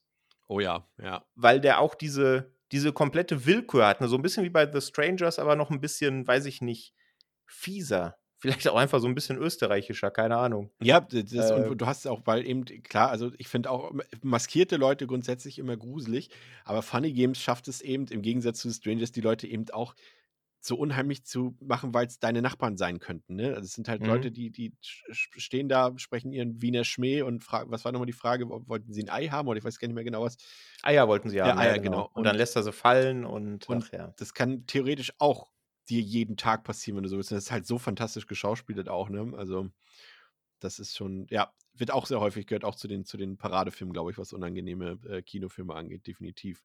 Ähm, von unangenehm, äh, be bewegen wir uns langsam Richtung Ende für heute. Was wären denn so deine 3 ist auch immer 'ne fiese Frage. Ich weiß, man kann grade bei Horrorfilmen sich schwer entscheiden, aber, äh, Pistole auf der Brust, deine 3 Lieblingshorrorfilme? Ja, das ist wirklich schwierig. Äh, da habe ich mir auch lange den Kopf zermartert, weil, ja, da gibt's mindestens für jede Nennung 'ne Honorable Mention dazu, aber ich habe ich habe da mal auf 3 runtergedampft, mein Ja. Gott. Also, ich habe ganz lange gesagt und würde auch immer noch sagen, dass „The Thing“ von Carpenter mein liebster Horrorfilm aller Zeiten ist. weil der einfach so unfassbar zeitlos ist. Der hat so geile praktische Effekte, der erzeugt eine perfekte Atmosphäre vom Anfang bis zum Ende. Hat dann noch so ein bisschen diesen, ja, gut, der wirkt dann nur beim ersten Mal, aber finde ich trotzdem faszinierend, so ein bisschen diesen Whodunit-Faktor noch mit dabei. Und auch diese Ausweglosigkeit, dass die da in dieser Station sind und nicht wegkommen. Ja, The, The Thing ist einfach Weltklasse. Das ist Kann ja ich auch immer der wieder Film, gucken. der Film, den unsere, wir haben ja damals mal hier von unserer Community quasi ihre persönlichen besten Horrorfilme aller Zeiten wählen lassen und da hat die Community auch äh, The Thing auf Platz 1 gewählt. Ja, ihr habt euch auch eine sehr vernünftige Community herangezogen. Stand jetzt. Stand jetzt, ja. Genau. Ja, zweiter Pick, ich habe es vorhin schon gesagt, Hereditary ist für mich definitiv einer der besten Filme aller Zeiten und der wird bei jedem Mal noch besser. Ähm, wie gesagt, die Eröffnungsszene finde ich legendär. Ich finde, was Toni Collette in dem Film macht, unfassbar. Auf jeden Fall. Also die macht einem richtig Angst. Ähm, und auch beim x Mal entdeckt man noch neue Dinge. Und der hatte wirklich ein paar der wirklich gruseligsten, also nicht jetzt Jumpscare, aber gruseligsten Szenen aller Zeiten, wenn man dann irgendwann mal sieht, dass da jemand oben in der Mhm. Ecke des Zimmers hängt und dann wegläuft. Da schaudert es mich jetzt noch, wenn ich dran denke. Also Hereditary definitiv und Scream, weil ich den sehr früh gesehen habe und weil ich den immer noch, also für mich ist es der beste Slasher, nicht nur der beste moderne, weil der macht einfach, der vereint alles, was ein Slasher haben muss in meinen Augen. Der hat gute Kills, der hat ein bisschen Witz, der hat auch wieder hier diesen Whodunit-Faktor. Ähm, und da zahlt vielleicht auch so ein bisschen drauf ein, dass die Serie nicht komplett gegen die Wand gefahren wurde. Ähm, auch wenn es zwischendurch mal ganz kurz davor war, so Richtung Scream 3, aber auch der hat ja noch so ein paar Ecken, die, die ganz nett sind. Aber ich würde dann wahrscheinlich Scream sagen, ja. Und dann direkt auf den Plätzen dahinter kommen so viele andere, ne? Das ist echt schwierig. Wenn da Geheimtipps bei sind, die jetzt vielleicht nicht alle Leute kennen, dann kannst du die natürlich jetzt noch erwähnen. Ja, du kannst sie auch so erwähnen, komm, wenn du noch was droppen willst. Ich will will's hören. Ja, Geheimtipps sind es nicht, ne? Also Exorzist ist auch einer, den ich mindestens einmal im Jahr mit meiner Ja. Freundin gucke, weil den finde ich auch einen einfach perfekten Film. Definitiv.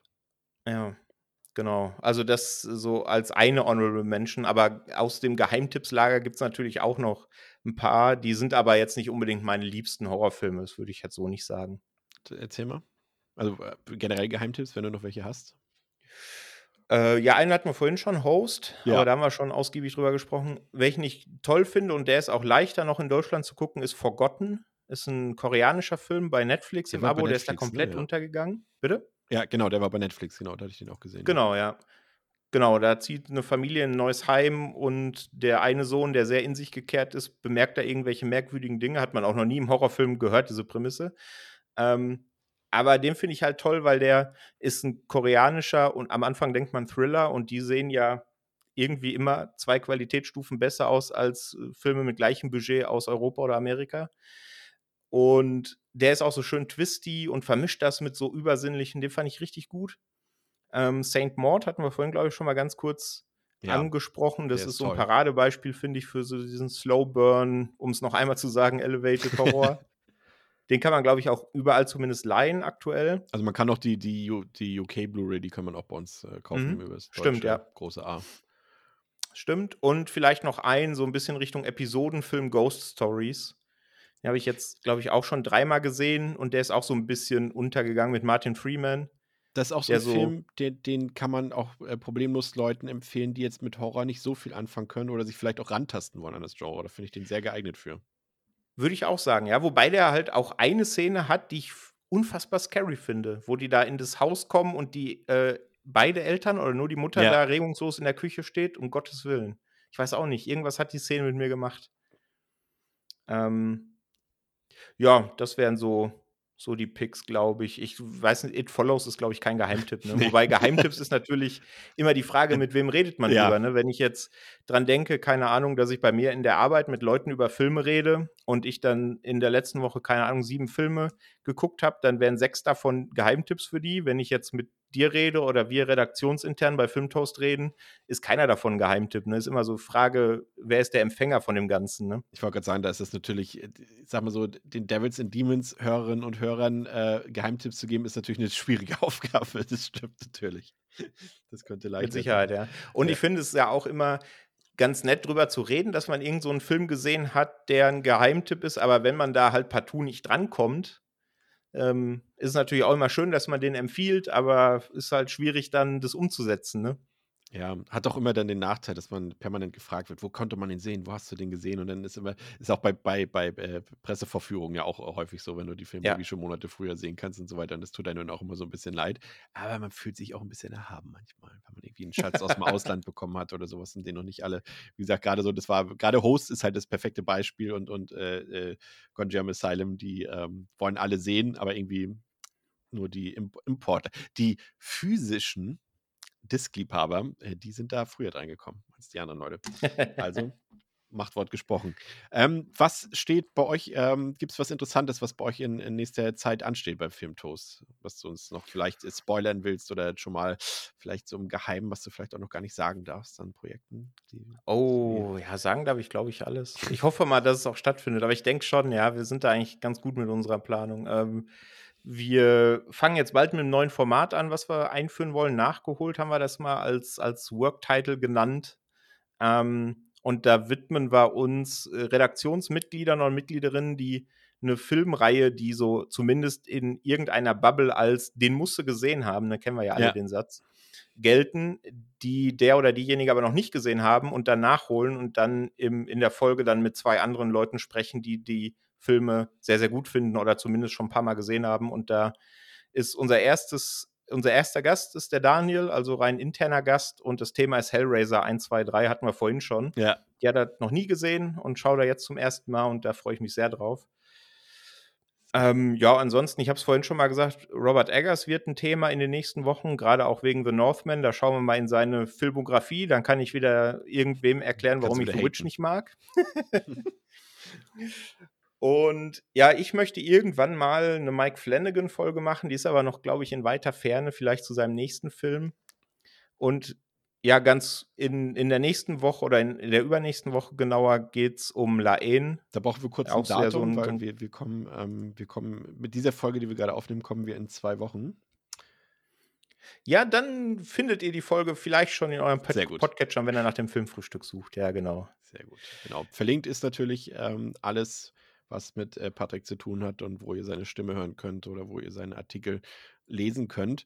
Ähm, Patrick, danke, dass du die Zeit genommen hast. Äh, es das Format war eigentlich mal geplant, ähm, so in meinem Kopf, als ich mir das, äh, in Anführungszeichen ausgedacht habe. Ja, das wird so ein 25, 30 Minuten Ding. Jetzt ging die erste Folge von mir ging jetzt 72 Minuten. Wir haben es jetzt schon auf 110 Minuten gebracht. Ähm, das ist doch toll. Ich liebe das, wenn wenn wenn sich einfach, ähm, so ein Format nicht an seine Vorstellung hält.